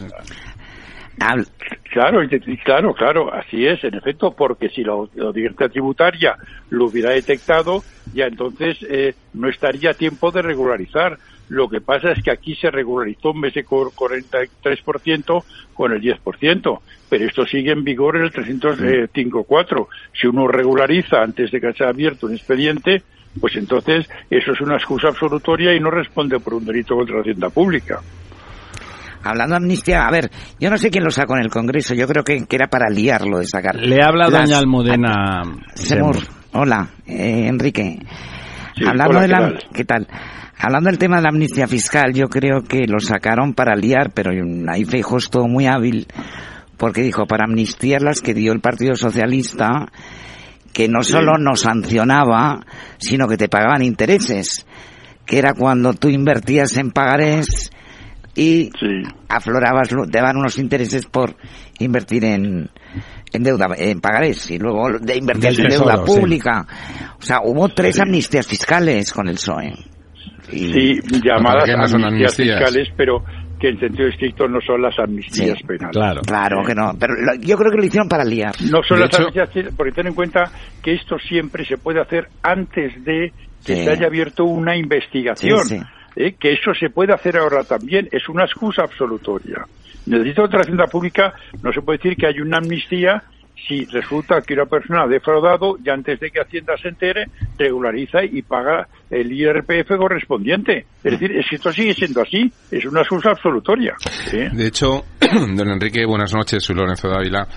Eh, esta mañana escuchaba yo una entrevista eh, en la radio a don Eligio Hernández, el que fuera fiscal general del Estado en la época de Felipe González, eh, y él hablaba de que amnistía, en el término eh, que se está ampliando, esta especie de ley del perdón, etcétera. El alivio. Eh, sí, la ley del perdón. Lo que es una amnistía en España se había dado simplemente en 1869, en 1931 y ya la del 77, que, que siempre después de una dictadura perdón, y en 1939. Y en el 39. Bueno, después de un proceso de dictadura, etcétera, pues, pues, pues se produce esa especie de ley del olvido, ¿no? De volver a empezar, se genera un nuevo régimen, etcétera. Es decir, que tiene, tiene una lógica en esos, en esas, eh, bueno, en esos esquemas, ¿no? De, o contextos. Pero que, que aquí no tenía ninguna cabida, ningún sentido, eh, era realmente absurdo, ¿no? Entonces, bueno, un poco en esta línea, ¿no? Díganos, don Enrique, ¿cómo, ¿cómo, lo ve usted? ¿Cómo ve la, impostura legal de pretender hacer algo parecido a una, a una amnistía? Claro, vamos a ver, es que ¿por qué se prohíben los indultos generales? Hay que preguntarse, es decir, ¿por qué se prohíben hasta el punto de que se ha elevado a la Constitución? durante el franquismo se promulgaron 13 eh, indultos generales. Estos indultos generales se hacían con motivo, por ejemplo, del Año Santo Compostelano, o se hacían con motivo de la proclamación del, del Papa Pablo VI, porque se decía, bueno, como estamos muy alegres, pues entonces que se alegren también los condenados. Bien, estos indultos naturales, que tienen un, eh, los indultos generales que tienen un origen en la monarquía absoluta, eso en una democracia no tiene ningún sentido. Porque claro, ¿por qué se va a hacer un indulto general y se dice, bueno, a partir de ahora hay un indulto general eh, que eh, se aplica indiscriminadamente a cualquier persona, a cualquier sujeto, al contrario de un indulto particular, que tiene que haber un expediente y tiene que haber una motivación de por qué se indulta. En un indulto general se dice, por ejemplo, los delitos castigados con tal pena se reducen en la mitad, con otra pena se reducen en un cuarto. Entonces va a suponer que el homicidio de 10 años se reduce a 5 bueno, y entonces, o sea, el que ha cometido un homicidio antes del día en que rige el indulto, de 10 años se convierte en 5. Pero el que lo ha cometido un día después se convierte en 10. Pero bueno, ¿qué clase de derecho es ese? Y de justicia, si realmente basta si realmente basta con 5 para reprimir un homicidio, ¿eh? pues entonces habrá que rebajarlo porque a ese señor eh, que que eh, cumple 10 se le está haciendo un 5 años de exceso de castigo y si se estima que son 10, entonces no tiene ningún sentido el indulto. Es decir, que el derecho penal es una cosa muy seria. Los, eh, las penas se imponen en función de la proporcionalidad. No puede ser que, dependiendo de una fecha, la que sea, porque además, claro, ya no se puede dar esos eh, esos pretextos eh, cuasi religiosos de los de los años triunfales, 25 años de paz, eh, sino que eh, habrá que decir, bueno, y el indulto, y por eso se prohíbe el indulto general, porque va en contra de un derecho penal racional. ¿eh? ¿Por qué un señor antes de el indulto va a cumplir cinco años y, el otro diez? Pero digo a ustedes, yo para eso no es mucho más seria, hay que aplicar el, la pena que sea proporcional. Eh, y no puede ser que unos señores, porque les ha tocado la lotería, eh, en el sentido de que les ha tocado el indulto, pues entonces resulta que tienen menos pena que otros señores sin ningún motivo absolutamente racional. Aquí, entonces, claro, aquí... ese es el motivo, perdona, por el cual se prohíbe el indulto general. Luego, con mayor motivo, la amnistía general. Aquí, el indulto general, el indulto general, perdona, Enrique, cuando no borra los antecedentes penales, no borra los antecedentes penales, no borra la indemnización civil, mientras que la amnistía es que borra todo, borra los antecedentes penales y al que no lo han condenado es como si no hubiera delinquido nunca, como si ese delito no existiera. ¿eh? Entonces, si realmente el indulto general está prohibido, con mayor motivo, naturalmente, la amnistía. Eh, Enrique, eh, precisamente todo esto tiene armas de dos filos etcétera, etcétera. Se quiere amnistiar a los del 1 de octubre la declaración unilateral de independencia, que se introduce el artículo 155 de la Constitución, etcétera. Y entonces, si estos señores ahora van a salir limpios de polvo y paja, porque va a ser una amnistía de hecho, eh, ¿qué pasa con el rey que pronunció un discurso Inculpatorio. Inculpatorio totalmente porque hay que oírlo para darse cuenta de lo que fue ese discurso. No sé si lo, conocía Rajoy, supongo que sí.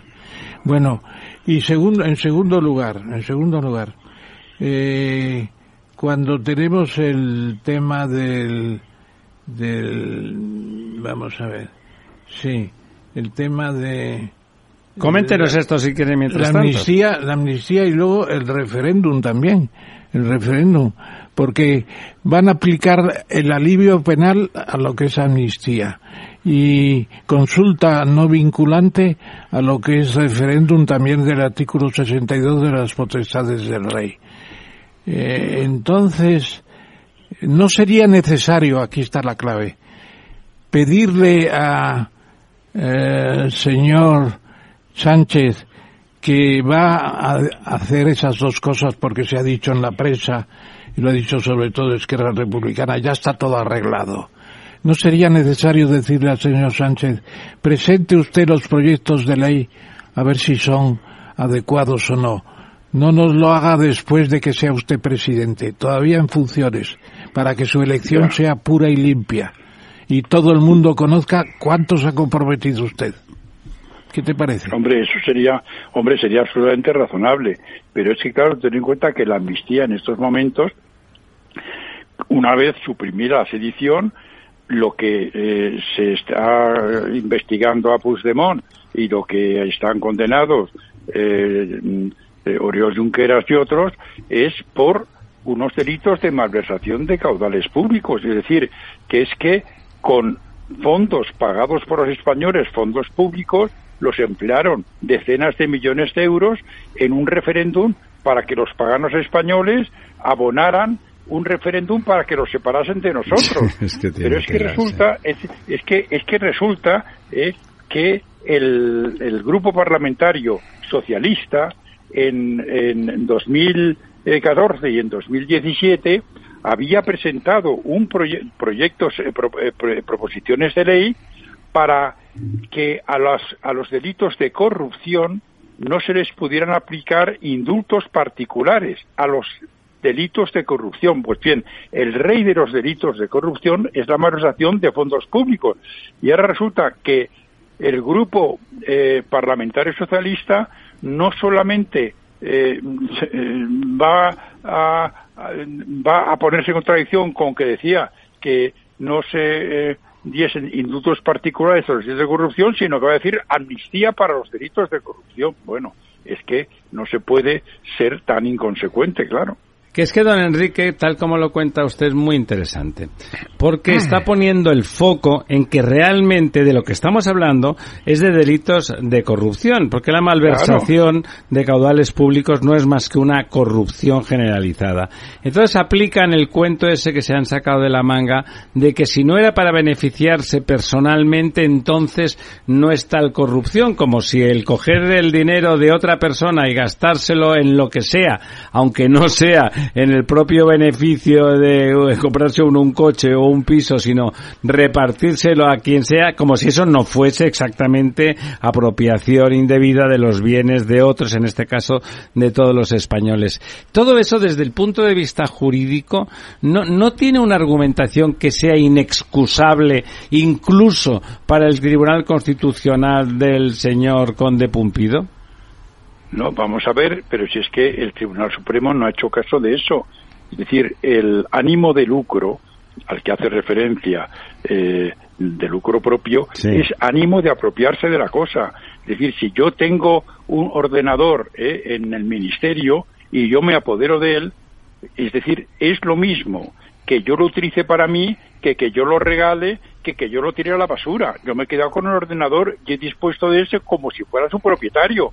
Por eso cuando se quiso revisar, de acuerdo con la nueva redacción de los códigos del delito de malversación, el Tribunal Supremo dijo, pero claro que esto es una malversación, siempre ha sido el ánimo de hacer la cosa como suya, luego hace uno lo que da la gana, la regala, no la regala, la utiliza, la vende, eso es lo mismo, se ha apropiado de ella y ha empobrecido a la Administración.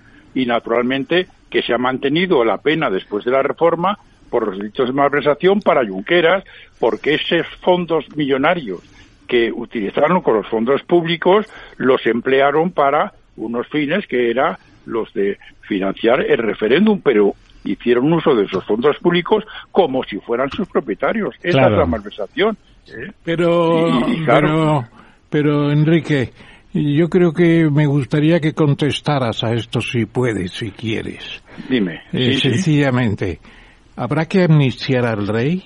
Porque el rey pronunció un discurso terrible, condenándolos a los separatistas, etcétera, etcétera. Terrible con el que estamos completamente de acuerdo. Sí, estamos de acuerdo, claro. Lo digo para que quede claro.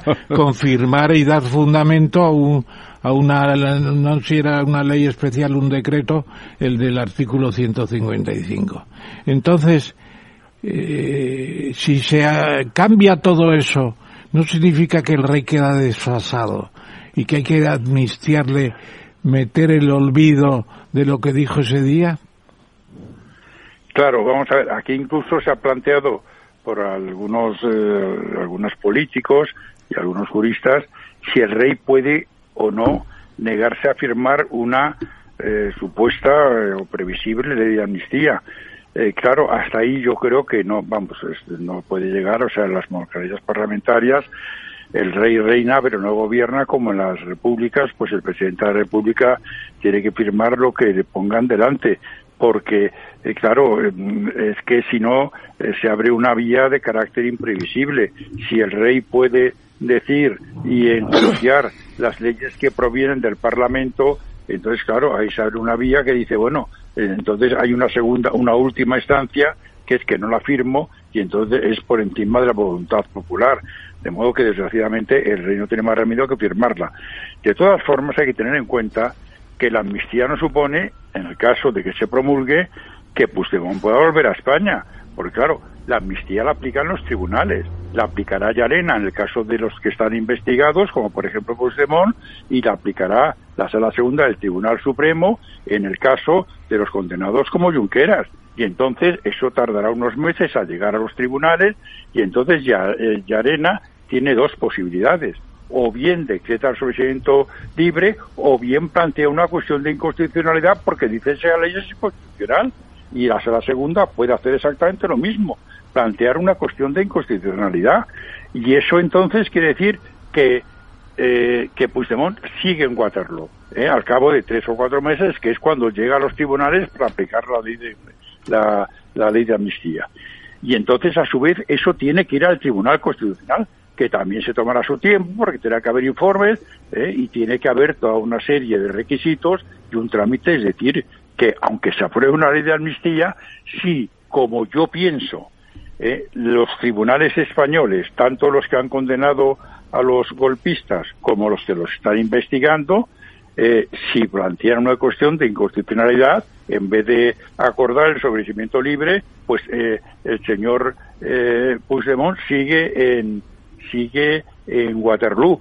Y, y mientras no resuelva el Tribunal Constitucional si es o no constitucional, sigue en Waterloo. Y si el Tribunal Constitucional al final dice que no es constitucional, sigue en Waterloo. O sea, que la, la posible eh, amnistía de, de Puigdemont, aunque se apruebe la ley de amnistía, va para largo en el caso de que el Tribunal Constitucional al final, que lo dudo, diga que es constitucional. No es una cosa de hoy para mañana. ¿eh? O sea, me parece interesante, don Enrique, lo último que acaba de decir. Ha dicho, eh, en caso del que el Tribunal Constitucional, y ha añadido usted, que lo dudo, la dé por buena. Eh, a pesar de la actual constitución eh, del, del Tribunal Constitucional, ¿le parece dudoso que los juristas que lo forman aprobaran una tal ley de amnistía? Sí, sí, sí. Tengo mis dudas. Sí, sí, sí. Sí, sí. Me congratulo mucho de sus dudas, francamente. Pues vamos a ver. Lo que yo encuentro es que no has acabado de contestar. Sí, que fíjate, no fíjate porque yo que lo que decía, la amnistía se la tiene que aplicar al rey, ya lo han pedido. Han dicho que no aceptan a un rey que plantea ese discurso. Lo han dicho por cuatro, cuatro veces por lo menos. Bueno, pero Entonces, para, para que le están pidiendo eso. Imputar al rey, están pidiéndolo. Ya, bueno, primero habrá, pero es que al rey no se le puede imputar, el, el rey es inviolable.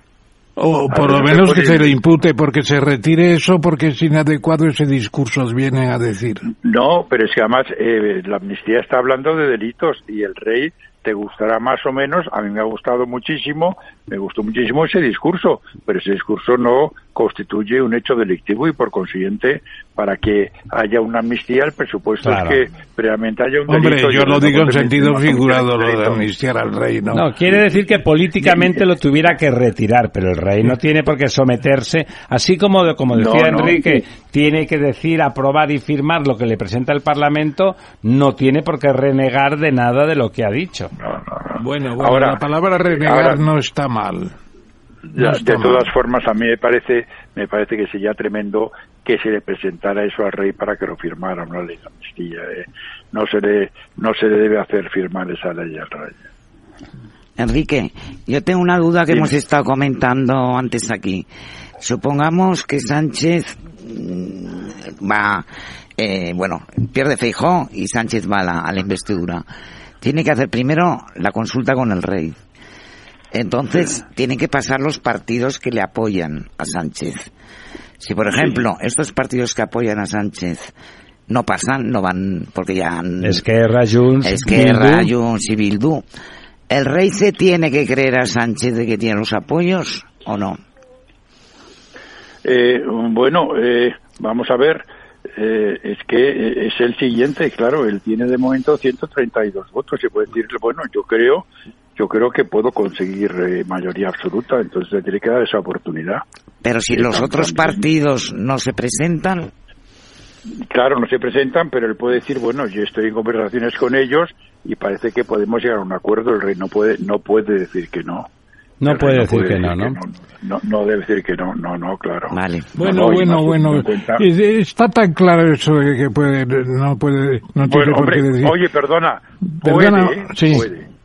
No digo que puede, pero yo creo que no debería. Ajá. No debería. Poder, puede. Poder puede porque si no le presentan como candidato no hay ninguna instancia que pueda revocar esa decisión del rey. ¿eh? O sea que sí que puede, pero yo creo que no debería. No debería, bueno, porque en estos momentos pues parece eh, que, que sí, que porque además eh, de acuerdo con lo que han manifestado también algunos partidos políticos en este debate de la investidura de Rajoy, pues parece que le van a apoyar, ¿no? Pero Enrique, Eh, o sea, Enrique, Enrique, eh, es correcto, para empezar correcto, luego veremos más cosas. Es correcto que en una democracia, una monarquía mm, parlamentaria, que hay un artículo, eh, me parece que es el 99, ¿verdad? En donde se dice que rey abrirá consultas para elegir tal y cual al predestinado a ser jefe de gobierno. En ese artículo de pronto desaparece Esquerra Republicana de Cataluña y Junts per Cataluña. Y Bildu. Y de las Y, consultas. y Bildu. Es decir, esos señores desconocen la monarquía parlamentaria. La ignoran. Es un- prácticamente es una obligación que hay que tener. Y, la- y las fuerzas parlamentarias convocadas por el rey los convoca y no van. ¿Qué pasa? Ahí voy. ¿Es Bueno, democracia pues eso? el rey- El jefe del no Estado aplica la Constitución y le dicen que no quieren saber nada.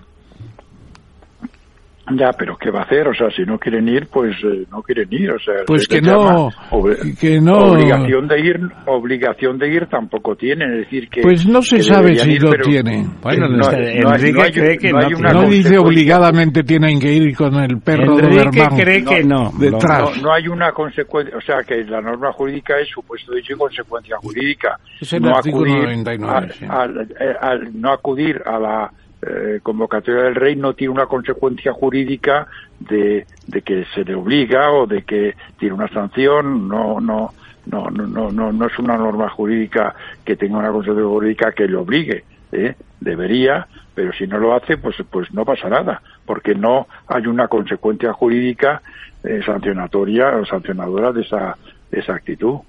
Entonces, bueno, el rey, el rey, pues claro, pues tiene que contar con que ahora Sánchez le contará que él está en situación de decirle que sí, que bueno, que tiene conversaciones con los partidos políticos y que espera tener la, mayoría, aparte de que, de que bueno, ya para la mesa del Congreso pues tuvo 178 votos y que ahora han votado 178 en contra, es decir que, pero vuelvo a decir, ¿eh?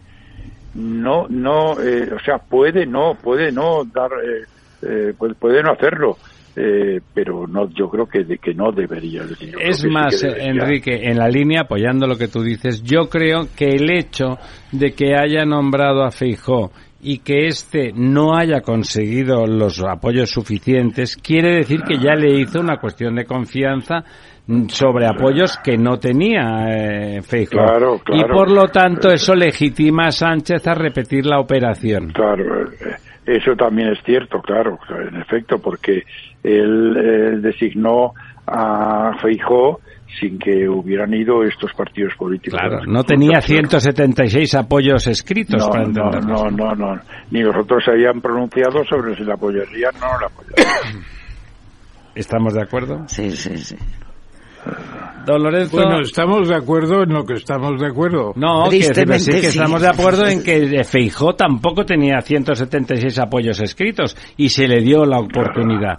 Es verdad Que había ganado las elecciones y tenía pues la legitimidad de la victoria electoral, pero pero en ese sentido, eh, bueno, a mí me congratula que don Enrique Gimbernat crea que el Constitucional no aprobaría una tal ley de amnistía, porque, bueno, se supone que él conoce bien a sus parientes y congéneres profesionales a ese nivel, y por lo tanto... Muy bien, algunos muy bien, incluso a Conde Pumpido, que es amigo mío y que es un gran jurista y que yo creo yo creo que, que se negaría. en conciencia. Eh, sí, pero aparte de eso, ten en cuenta lo siguiente. Eh, vamos a, a partir de, los bloques. En este momento están 7 a 4, porque en el, en el Tribunal Constitucional hay una, hay una plaza que no se ha cubierto, que era la de un magistrado catedrático de Derecho del Trabajo de mi facultad, que, que bueno, que lo dejó porque ha tenido un ictus. Eh, están 7 a 4. Con que se pasen dos del sector progresista, ya están 6 a 5 a favor de, a favor de, dos son muchos dos, son muchos no no no no no no son tantos. Bueno ten en cuenta además que claro hay dos que los que están pues más vinculados. Hombre uno ha sido ministro de justicia y otro ha sido fontanera en la Moncloa. Claro esos dos son fijos sí. pero los otros progresistas chicos son gente que bueno que Ahí, don Enrique, no, me, interesa mucho. Pues, el, conde Pumpido, pues es un jurista que por su adscripción muy, muy, muy, muy definida al PSOE se da por descontado que aceptará cualquier cosa que le proponga el presidente Sánchez. Pero por lo que nos dice don Enrique, no está tan claro, ¿no? No, no, no, en absoluto, en absoluto. Yo creo que resolverá en conciencia por completo. En un tema de esa envergadura, en un tema en el que hay que razonarlo y yo creo yo creo que bueno que yo creo que, que resolverá como hay que resolverlo y yo pienso que como los argumentos a favor de la inconstitucionalidad de la amnistía, de la amnistía son absolutamente contundentes pues que, que los acogerá y que dirá que es inconstitucional. Bueno, bueno, en cualquier caso te veremos. hasta que se hasta que se pronuncie el Tribunal Constitucional si se plantea la cuestión de inconstitucionalidad por Yarenia, por el Supremo, tenemos dos o tres años por delante. O sea que, que Puigdemont sigue en Waterloo. ¿eh? Tiene que renovar el contrato de alquiler. Una última pregunta como catalán. Eh, yo soy catalán, usted, don Enrique, también. Eh, se, se, se comenta, es decir, hay una cierta un tono de conversación, por lo menos entre los que no estamos muy a favor del, del independentismo y del nacionalismo, que es verdad que esa especie de, de vehemencia y de, de, pérdida de sentido que sobre todo tienen o manifiestan con cierta frecuencia los políticos de Junts podrían llevar a que las exigencias fueran tan desaforadas, en la misma línea de lo que estamos hablando, pero cuando digo desaforadas, en el puntillismo de cuándo quiero que eso esté aprobado, de qué manera tiene que estar redactado para garantizar todo lo que quieren garantizar, porque yo creo que Puigdemont quiere ser elegible, no solamente quiere volver por su pie y a su casita, sino quiere ser elegible. Eh, claro, claro ¿A usted, don Enrique, le parece, conociendo el percal desde cerca, eh, y usted sigue viviendo ahí, yo vivo en Madrid ahora mismo, ¿le parece que realmente se les podría ir la mano, que en su naturaleza excesiva podría irse la mano, bueno, y hacer imposible de alguna manera que, que, Sánchez, a pesar de que quiera ceder, tenga muchas ganas de ceder, pues simplemente lo lleven tan al límite que no pueda hacerlo? Bueno, yo pienso que sí. Además hay que tener en cuenta que es que eh, tanto Esquerra como Junts no solamente juegan eh, a nivel nacional, están jugando a nivel catalán, que les importa mucho. Y ahí la lucha es muy importante. Entonces, a lo mejor, pues si el que va más lejos es Demón, pues a lo mejor eso le favorece desde el punto de vista catalán en las elecciones. Claro. Y en este sí que es realmente un independentista, no el otro que es un uno que está todo el día pactando y que no ha conseguido nada, como están diciendo de él, ¿no? ¿Eh? Entonces, bueno, puede ser que, que, que sea Puigdemont el que desde el punto de vista de interés regional pues le interese poner unas exigencias que Sánchez simplemente pues no puede cumplir, como por ejemplo que tiene que haber un referéndum de independencia, ¿no? Se puede pasar de rosca. se puede pasar de rosca, sí. Sí, hoy, hoy Salvador ya en el Parlamento ya les ha dicho que calma, calma, que las cosas tienen que ir más despacio a los de Junts.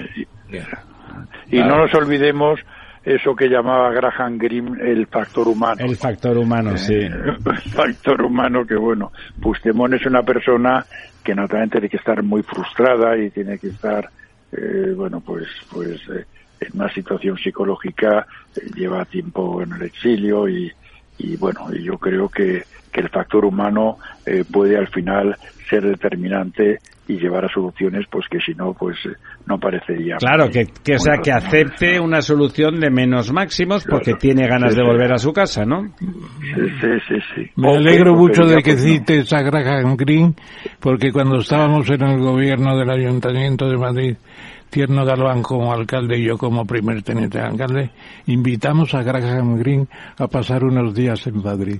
Y fue genial. Es un tío, El factor humano es una novela fantástica. Qué, gran, qué gran novelista, qué gran novelista.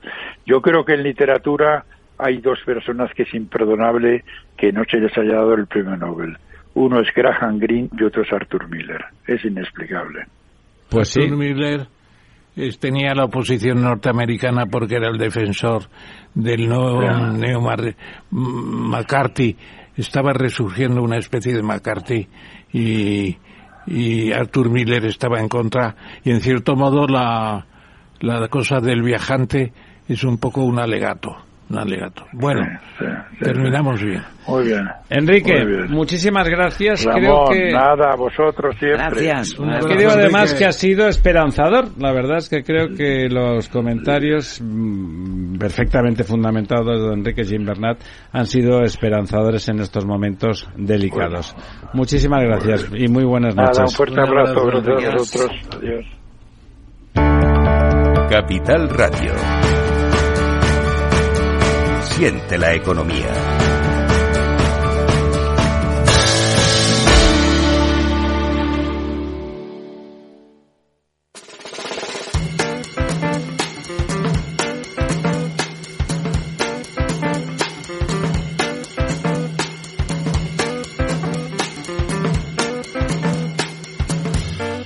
La verdad desnuda. Capital Radio.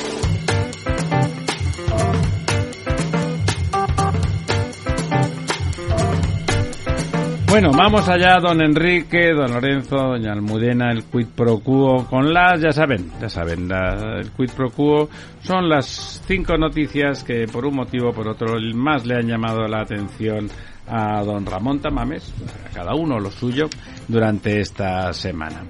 La primera eh, que señala, que nos, eh, que nos hace llegar, es que los indígenas de Brasil ganan un juicio vital contra el agronegocio. ¿Por qué es vital el juicio ese? Porque el agronegocio son los latifundistas. Sí, sí, que, que, y los que tienen la selva para hacer adjudicaciones recientes de territorios y eh, están echando a los indios. y queman el Amazonas. para sí, los matan, pero los persiguen y tal y cual.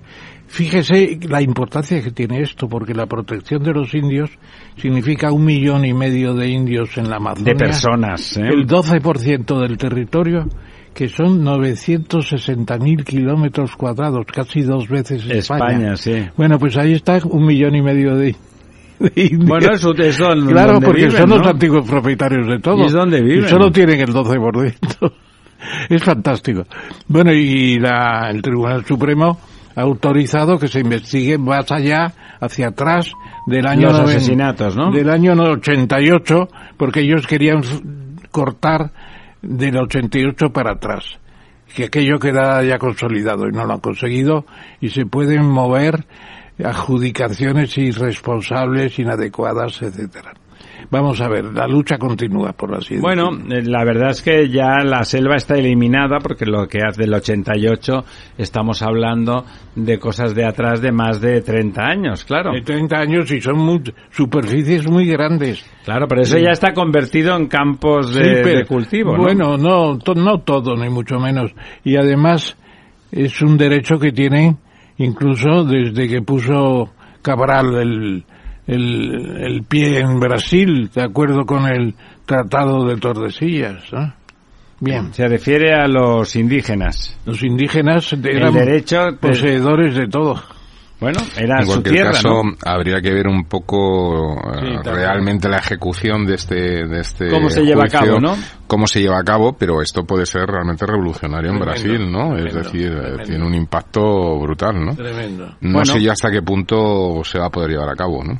Pero es justo en cualquier caso. Reconozcamos que ahí Lula lo En, que ha- Nueva, en Nueva Zelanda y en Australia se han conseguido cosas parecidas, ¿eh? Fantástico. son dos democracias. ¿eh? Sí. Le recuerdo, Brasil es una democracia Sí, muy imperfecta. Bolsonaro En Estados Unidos no. dio marcha atrás. En Estados Unidos no. No quedan indios Ahí para, está. Alguno queda. para devolverles nada. Están las reservas. Bueno, eh, el consorcio del AVE a la Meca, recuerden ustedes que es español, eh, básicamente, negocia vender a Arabia 20 trenes más. Impresionante. Bueno, buen negocio. Muy Está buen funcionando, negocio. ¿no? Está funcionando y es A usted, don impresionante. Ramón, que le gustan los viajes, ¿no le gustaría hacer el, el viaje ese de la Sí, sí Meca que me a gustaría. Medina? Además tiene una defensa extraordinariamente concebida Pero no nos contra, dejan contra el viento que puede cubrir las vías una noche. ¿no? Claro, la arena. Es tremendo. Está muy diseño, muy bien diseñado todo. Eh, eh, está resultando una obra muy importante, muy importante. Y 20, me- 20 trenes no son moco de no, pavo. no es moco de pavo. Pero a nosotros no nos dejan entrar porque no se puede viajar a la Meca Son si no eres- 700 millones de si euros. no eres creyente. Eh, 700 millones de euros. Bueno, esa es una de esas buenas noticias que a usted le gusta dar Sin como duda. la última, pero la hemos metido de Sí, rondón. hemos metido No, y además, y además eh, que coincide con que Arabia Saudí pues está cada vez entrando más como grupo de inversión en Sí. España y con más vínculos, también en temas de defensa, eh, compró cinco corbetas, eh, va a ampliar la compra, es Y decir, si se piden demasiadas declaraciones de intención con la compra del, del Telefónica. 10% de Telefónica, eh, A lo mejor podrían, encargar, de estas- podrían encargar los trenes a China. Bueno, por ahí va un poco el chantaje, ¿no? Hombre, chantaje, eh, más que chantaje... Chantaje. eh, sí, no, no es chantaje propiamente. ¿Cómo se llama eso? Eh, extorsión. Extorsión tampoco. Cambalaches. ca- Son cambalaches. Cambalache, sí. Bueno, cambalaches quieren entrar en una empresa estratégica y a cambio, pues nos compran muchas cosas, ¿no? Eh, bueno, a nosotros no, se lo compran al consorcio, se lo quiere decir que al final cuando algo, cuando el bosque se quema, algo suyo se quema. Señor Conde, señor Conde, ya no, no, no a nosotros, sino al señor Conde. Bueno, antes estábamos hablando de... No, es que era aquella, aquel chiste de Chumi, Chúmez, que decía, al César, decía el amo, al César lo que es del César. Y decía, tiene usted toda la razón, don César. Eso sí tiene que ver con el mismo del conde. Bueno, estábamos hablando de Junts y sus locuras. ¿Qué le parece? 450 mil millones piden. Eso es el 33% del PIB español. Sí, señor. Sí, señor. Por la FACE. Y además... Deuda histórica. ¿Dónde está además, mi parte? eh, Que yo es soy genial, catalán. Quiero mi es- parte. Es genial porque Sí, es- infrafinanciación acumulada en más es de tres décadas, 375 mil millones. En políticas sociales. Infraestructuras presupuestadas pero no ejecutadas, 50 mil. Pensiones postergadas, 30 mil. Postergadas. ¿Qué quiere decir pensiones Bueno, pues postergadas? entonces esos son... eh, las cuentas del gran capitán eran reales, estas son hipotecas. son Esto es todo, eh, es- hipo- hipótesis. ¿no? Hipótesis, Hipótesis. Bueno, de gran capitán déjale correr. Hay picos, palas y azadones. Cien- 100 millones. 100 millones, efectivamente. Infrafinanciación acumulada en más de tres décadas en políticas sociales. Pero es una cosa. Esto, es Pero una- como si se hubiese tratado distinto a los catalanes del resto Eh, de los y españoles. luego- No hablan de los 75 millones que deben al FLA, al Fondo Sí, de Liquidez de autonómico, sí. Eso Sete- sí que está clarito que... que, que Se- no tiene- que- que 75 mil millones. no- 75 mil millones. 75 mil Sí, sí, millones. sí, sí, así. Que no es moco, eso sí que no es moco de pavo. Y eso se, se lo han gastado y no quieren pagarlo. Bueno, la, la mitad de eso, ¿a, a qué ha ido? ¿A qué ha ido? Pues a- seguramente al Prusés, ¿no? Entonces, Y lo de las pensiones yo no lo entiendo. Esto que ponen 30.000 millones en pensiones. Pues eso, picos, palas y acedones en Eh, pensiones, sí. 30.000. Debe ser que han hecho un cálculo de contribuciones a la seguridad social de los trabajadores en Cataluña frente Claro. a las pensiones Ah. cobradas, entonces son transferencias de pensión. Supongo, ¿no? Eh. No tengo ni idea, usted sabrá. Me gusta- Me gustaría ver el informe de en qué se basa esto. Bueno, el informe Bueno. consiste en vamos a pedir un pastizal porque Sánchez nos necesita. bueno, Básicamente de todas se llama formas, así, ¿no? De todas formas, como siga subiendo la apuesta, eh, la verdad es que va a ser imposible, ¿no? Es decir, A lo mejor está esperando empiezo- eso Sánchez. empieza a dar ¿no? más más probabilidades a que haya repetición electoral. Yo, Bueno, yo- bueno, yo- bueno. yo siempre dije una cosa, el Prusés acabará con Sánchez. Bueno, bueno, a lo mejor todo esto simplemente es esa cortina de humo para que todos los independentistas estén muy orgullosos de lo que se pide y luego de lo, si te he visto, no me acuerdo, que es, Sí, un, pero clásico, piensa- es un clásico de Sánchez. Pero ¿eh? piensa que poner el listón demasiado alto en las peticiones que hacen los eh, separatistas, eh, no conseguirlo después es un fracaso de ellos. Quiere decir que es un boomerang. Si, si ellos ahora piden 450.000 millones y después esto se queda como en buenas palabras y unas palmaditas y bueno, venga, O en te, malas, te invito a comer dos veces. Además- pues además- la verdad es que... Todas estas pretensiones ellos firmaron en el año 2010 un modelo de financiación autonómica que aceptaron. Entonces, Sí, sí, pero que, O sea, que- pero que que, ahora que cuando me tú ya has cuentas, convencido ¿no? a los tuyos de que te deben 450 mil millones y No luego no los consigues porque es absolutamente imposible de pagar, ¿no? ¿Cómo Es van la quiebra del eso? Estado.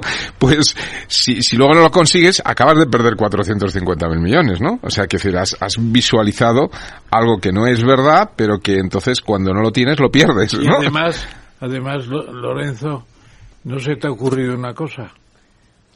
Cuénteme, profesor. Cuando fuimos la Sociedad de Pensamiento Lúdico a ver el Banco de España hace cuatro meses y estuvimos en las cámaras de oro. Ya no queda nada. Pueden, ¿qué va? Que quedan 10, y- me parece que son 90, mm, 90 eh, toneladas o 90.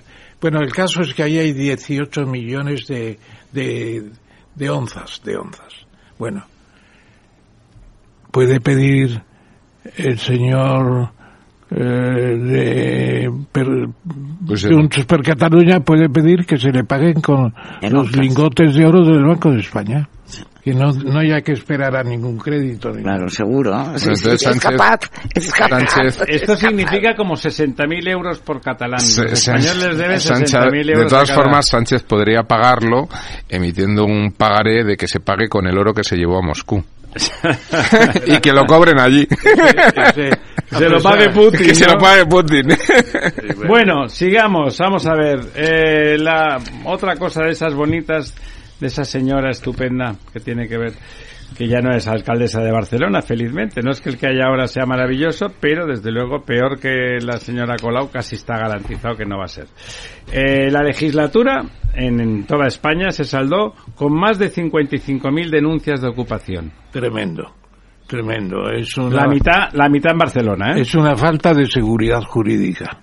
Es tremendo. Y luego es una vergüenza pasar por la calle eh, decir, Joaquín Costa, ver el antiguo local del nodo y las ventanas están tapiadas porque estuvieron ahí los ocupantes. Pero ella, ahora ya no está ocupado, ¿no? Eh, sí, pero sigue con los las Claro, ventanas para que no- para que no sigan Una ocupándose. vergüenza, un edificio que debe costar una millonada, pues está ahí con miedo a Muerto de risa. Muerto de risa. Bueno, de pena, que es mucho No, peor. y hay mucho peligro y mucha gente eh, tiene que pagar eh, lo que no está escrito también para que Pero fíjese que además esto es una cosa particularmente estúpida. Está lleno, los países de Europa Occidental, de la Unión Europea, está- tienen leyes en general De- estupendas de un- antiocupas, ¿no? O sea, que no, no hace falta acudir, no sé, parece que hablamos de una cosa dictatorial o antidemocrática, ¿no? O sea, en Francia te sacan a patadas inmediatamente, ¿no? En 48 horas cualquier ocupa lo sacan de las orejas, ¿no? sí, sí, sí. Bueno, aquí el negocio bueno es el de las alarmas, ¿no? Que son los que están haciendo el Sí, agosto, ¿no? claro. Porque claro, la gente tiene miedo.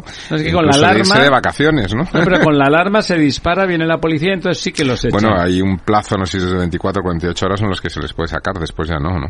Efectivamente. Pues es una cosa tremenda. Después ya no, pero eso qué quiere decir, ¿no? Bueno, que consolidan el puesto. Consolidan el sitio, ¿no? Pero en cambio hace usted lo mismo y cuando ellos se van de vacaciones usted se cuela y entonces ya no sirve, porque como usted es el dueño original, eso es un intento de, bueno, es, es, es, un sinsentido, o sea, no es ideológico, es estúpido, ¿no? Yo lo que le invitaría a usted, don Ramiro, es a que nos fuéramos al, al Rich o al Palace, nos pagamos dos habitaciones. Y nos, lo ocupamos, ¿no? Dos habitaciones, dos días, y al tercero ya no pagamos, pero ya hemos consolidado, nos quedamos allí. Oiga, qué idea, porque hay unas habitaciones en el Ritz. Pero sobre todo, pagamos la pensión completa para consolidar también la pensión completa.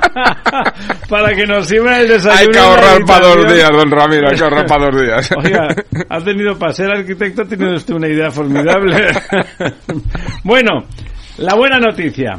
Pues la buena noticia es que Roca Radiadores, que es la más eh, importante empresa de porcelana sanitaria en España. Radiadores y más cosas. Y muchas porcelana, cosas. Sí, Cuartos de baños, incluso también eh, paramentos para fachadas, para separadores. Esa frase consolidada de voy a visitar al señor Roca. Fantástico, fantástico. Bueno, en India tienen varias empresas que compraron y están fabricando millones y millones. Claro, son 1.400 millones de consumidores. Que todavía tienen que salir a la calle eh, 150, mil, 150 millones de gente no tienen todavía sistemas sanitarios en casa. En India, y ¿eh? estos han empezado por la crema innata de China, que es Shenzhen.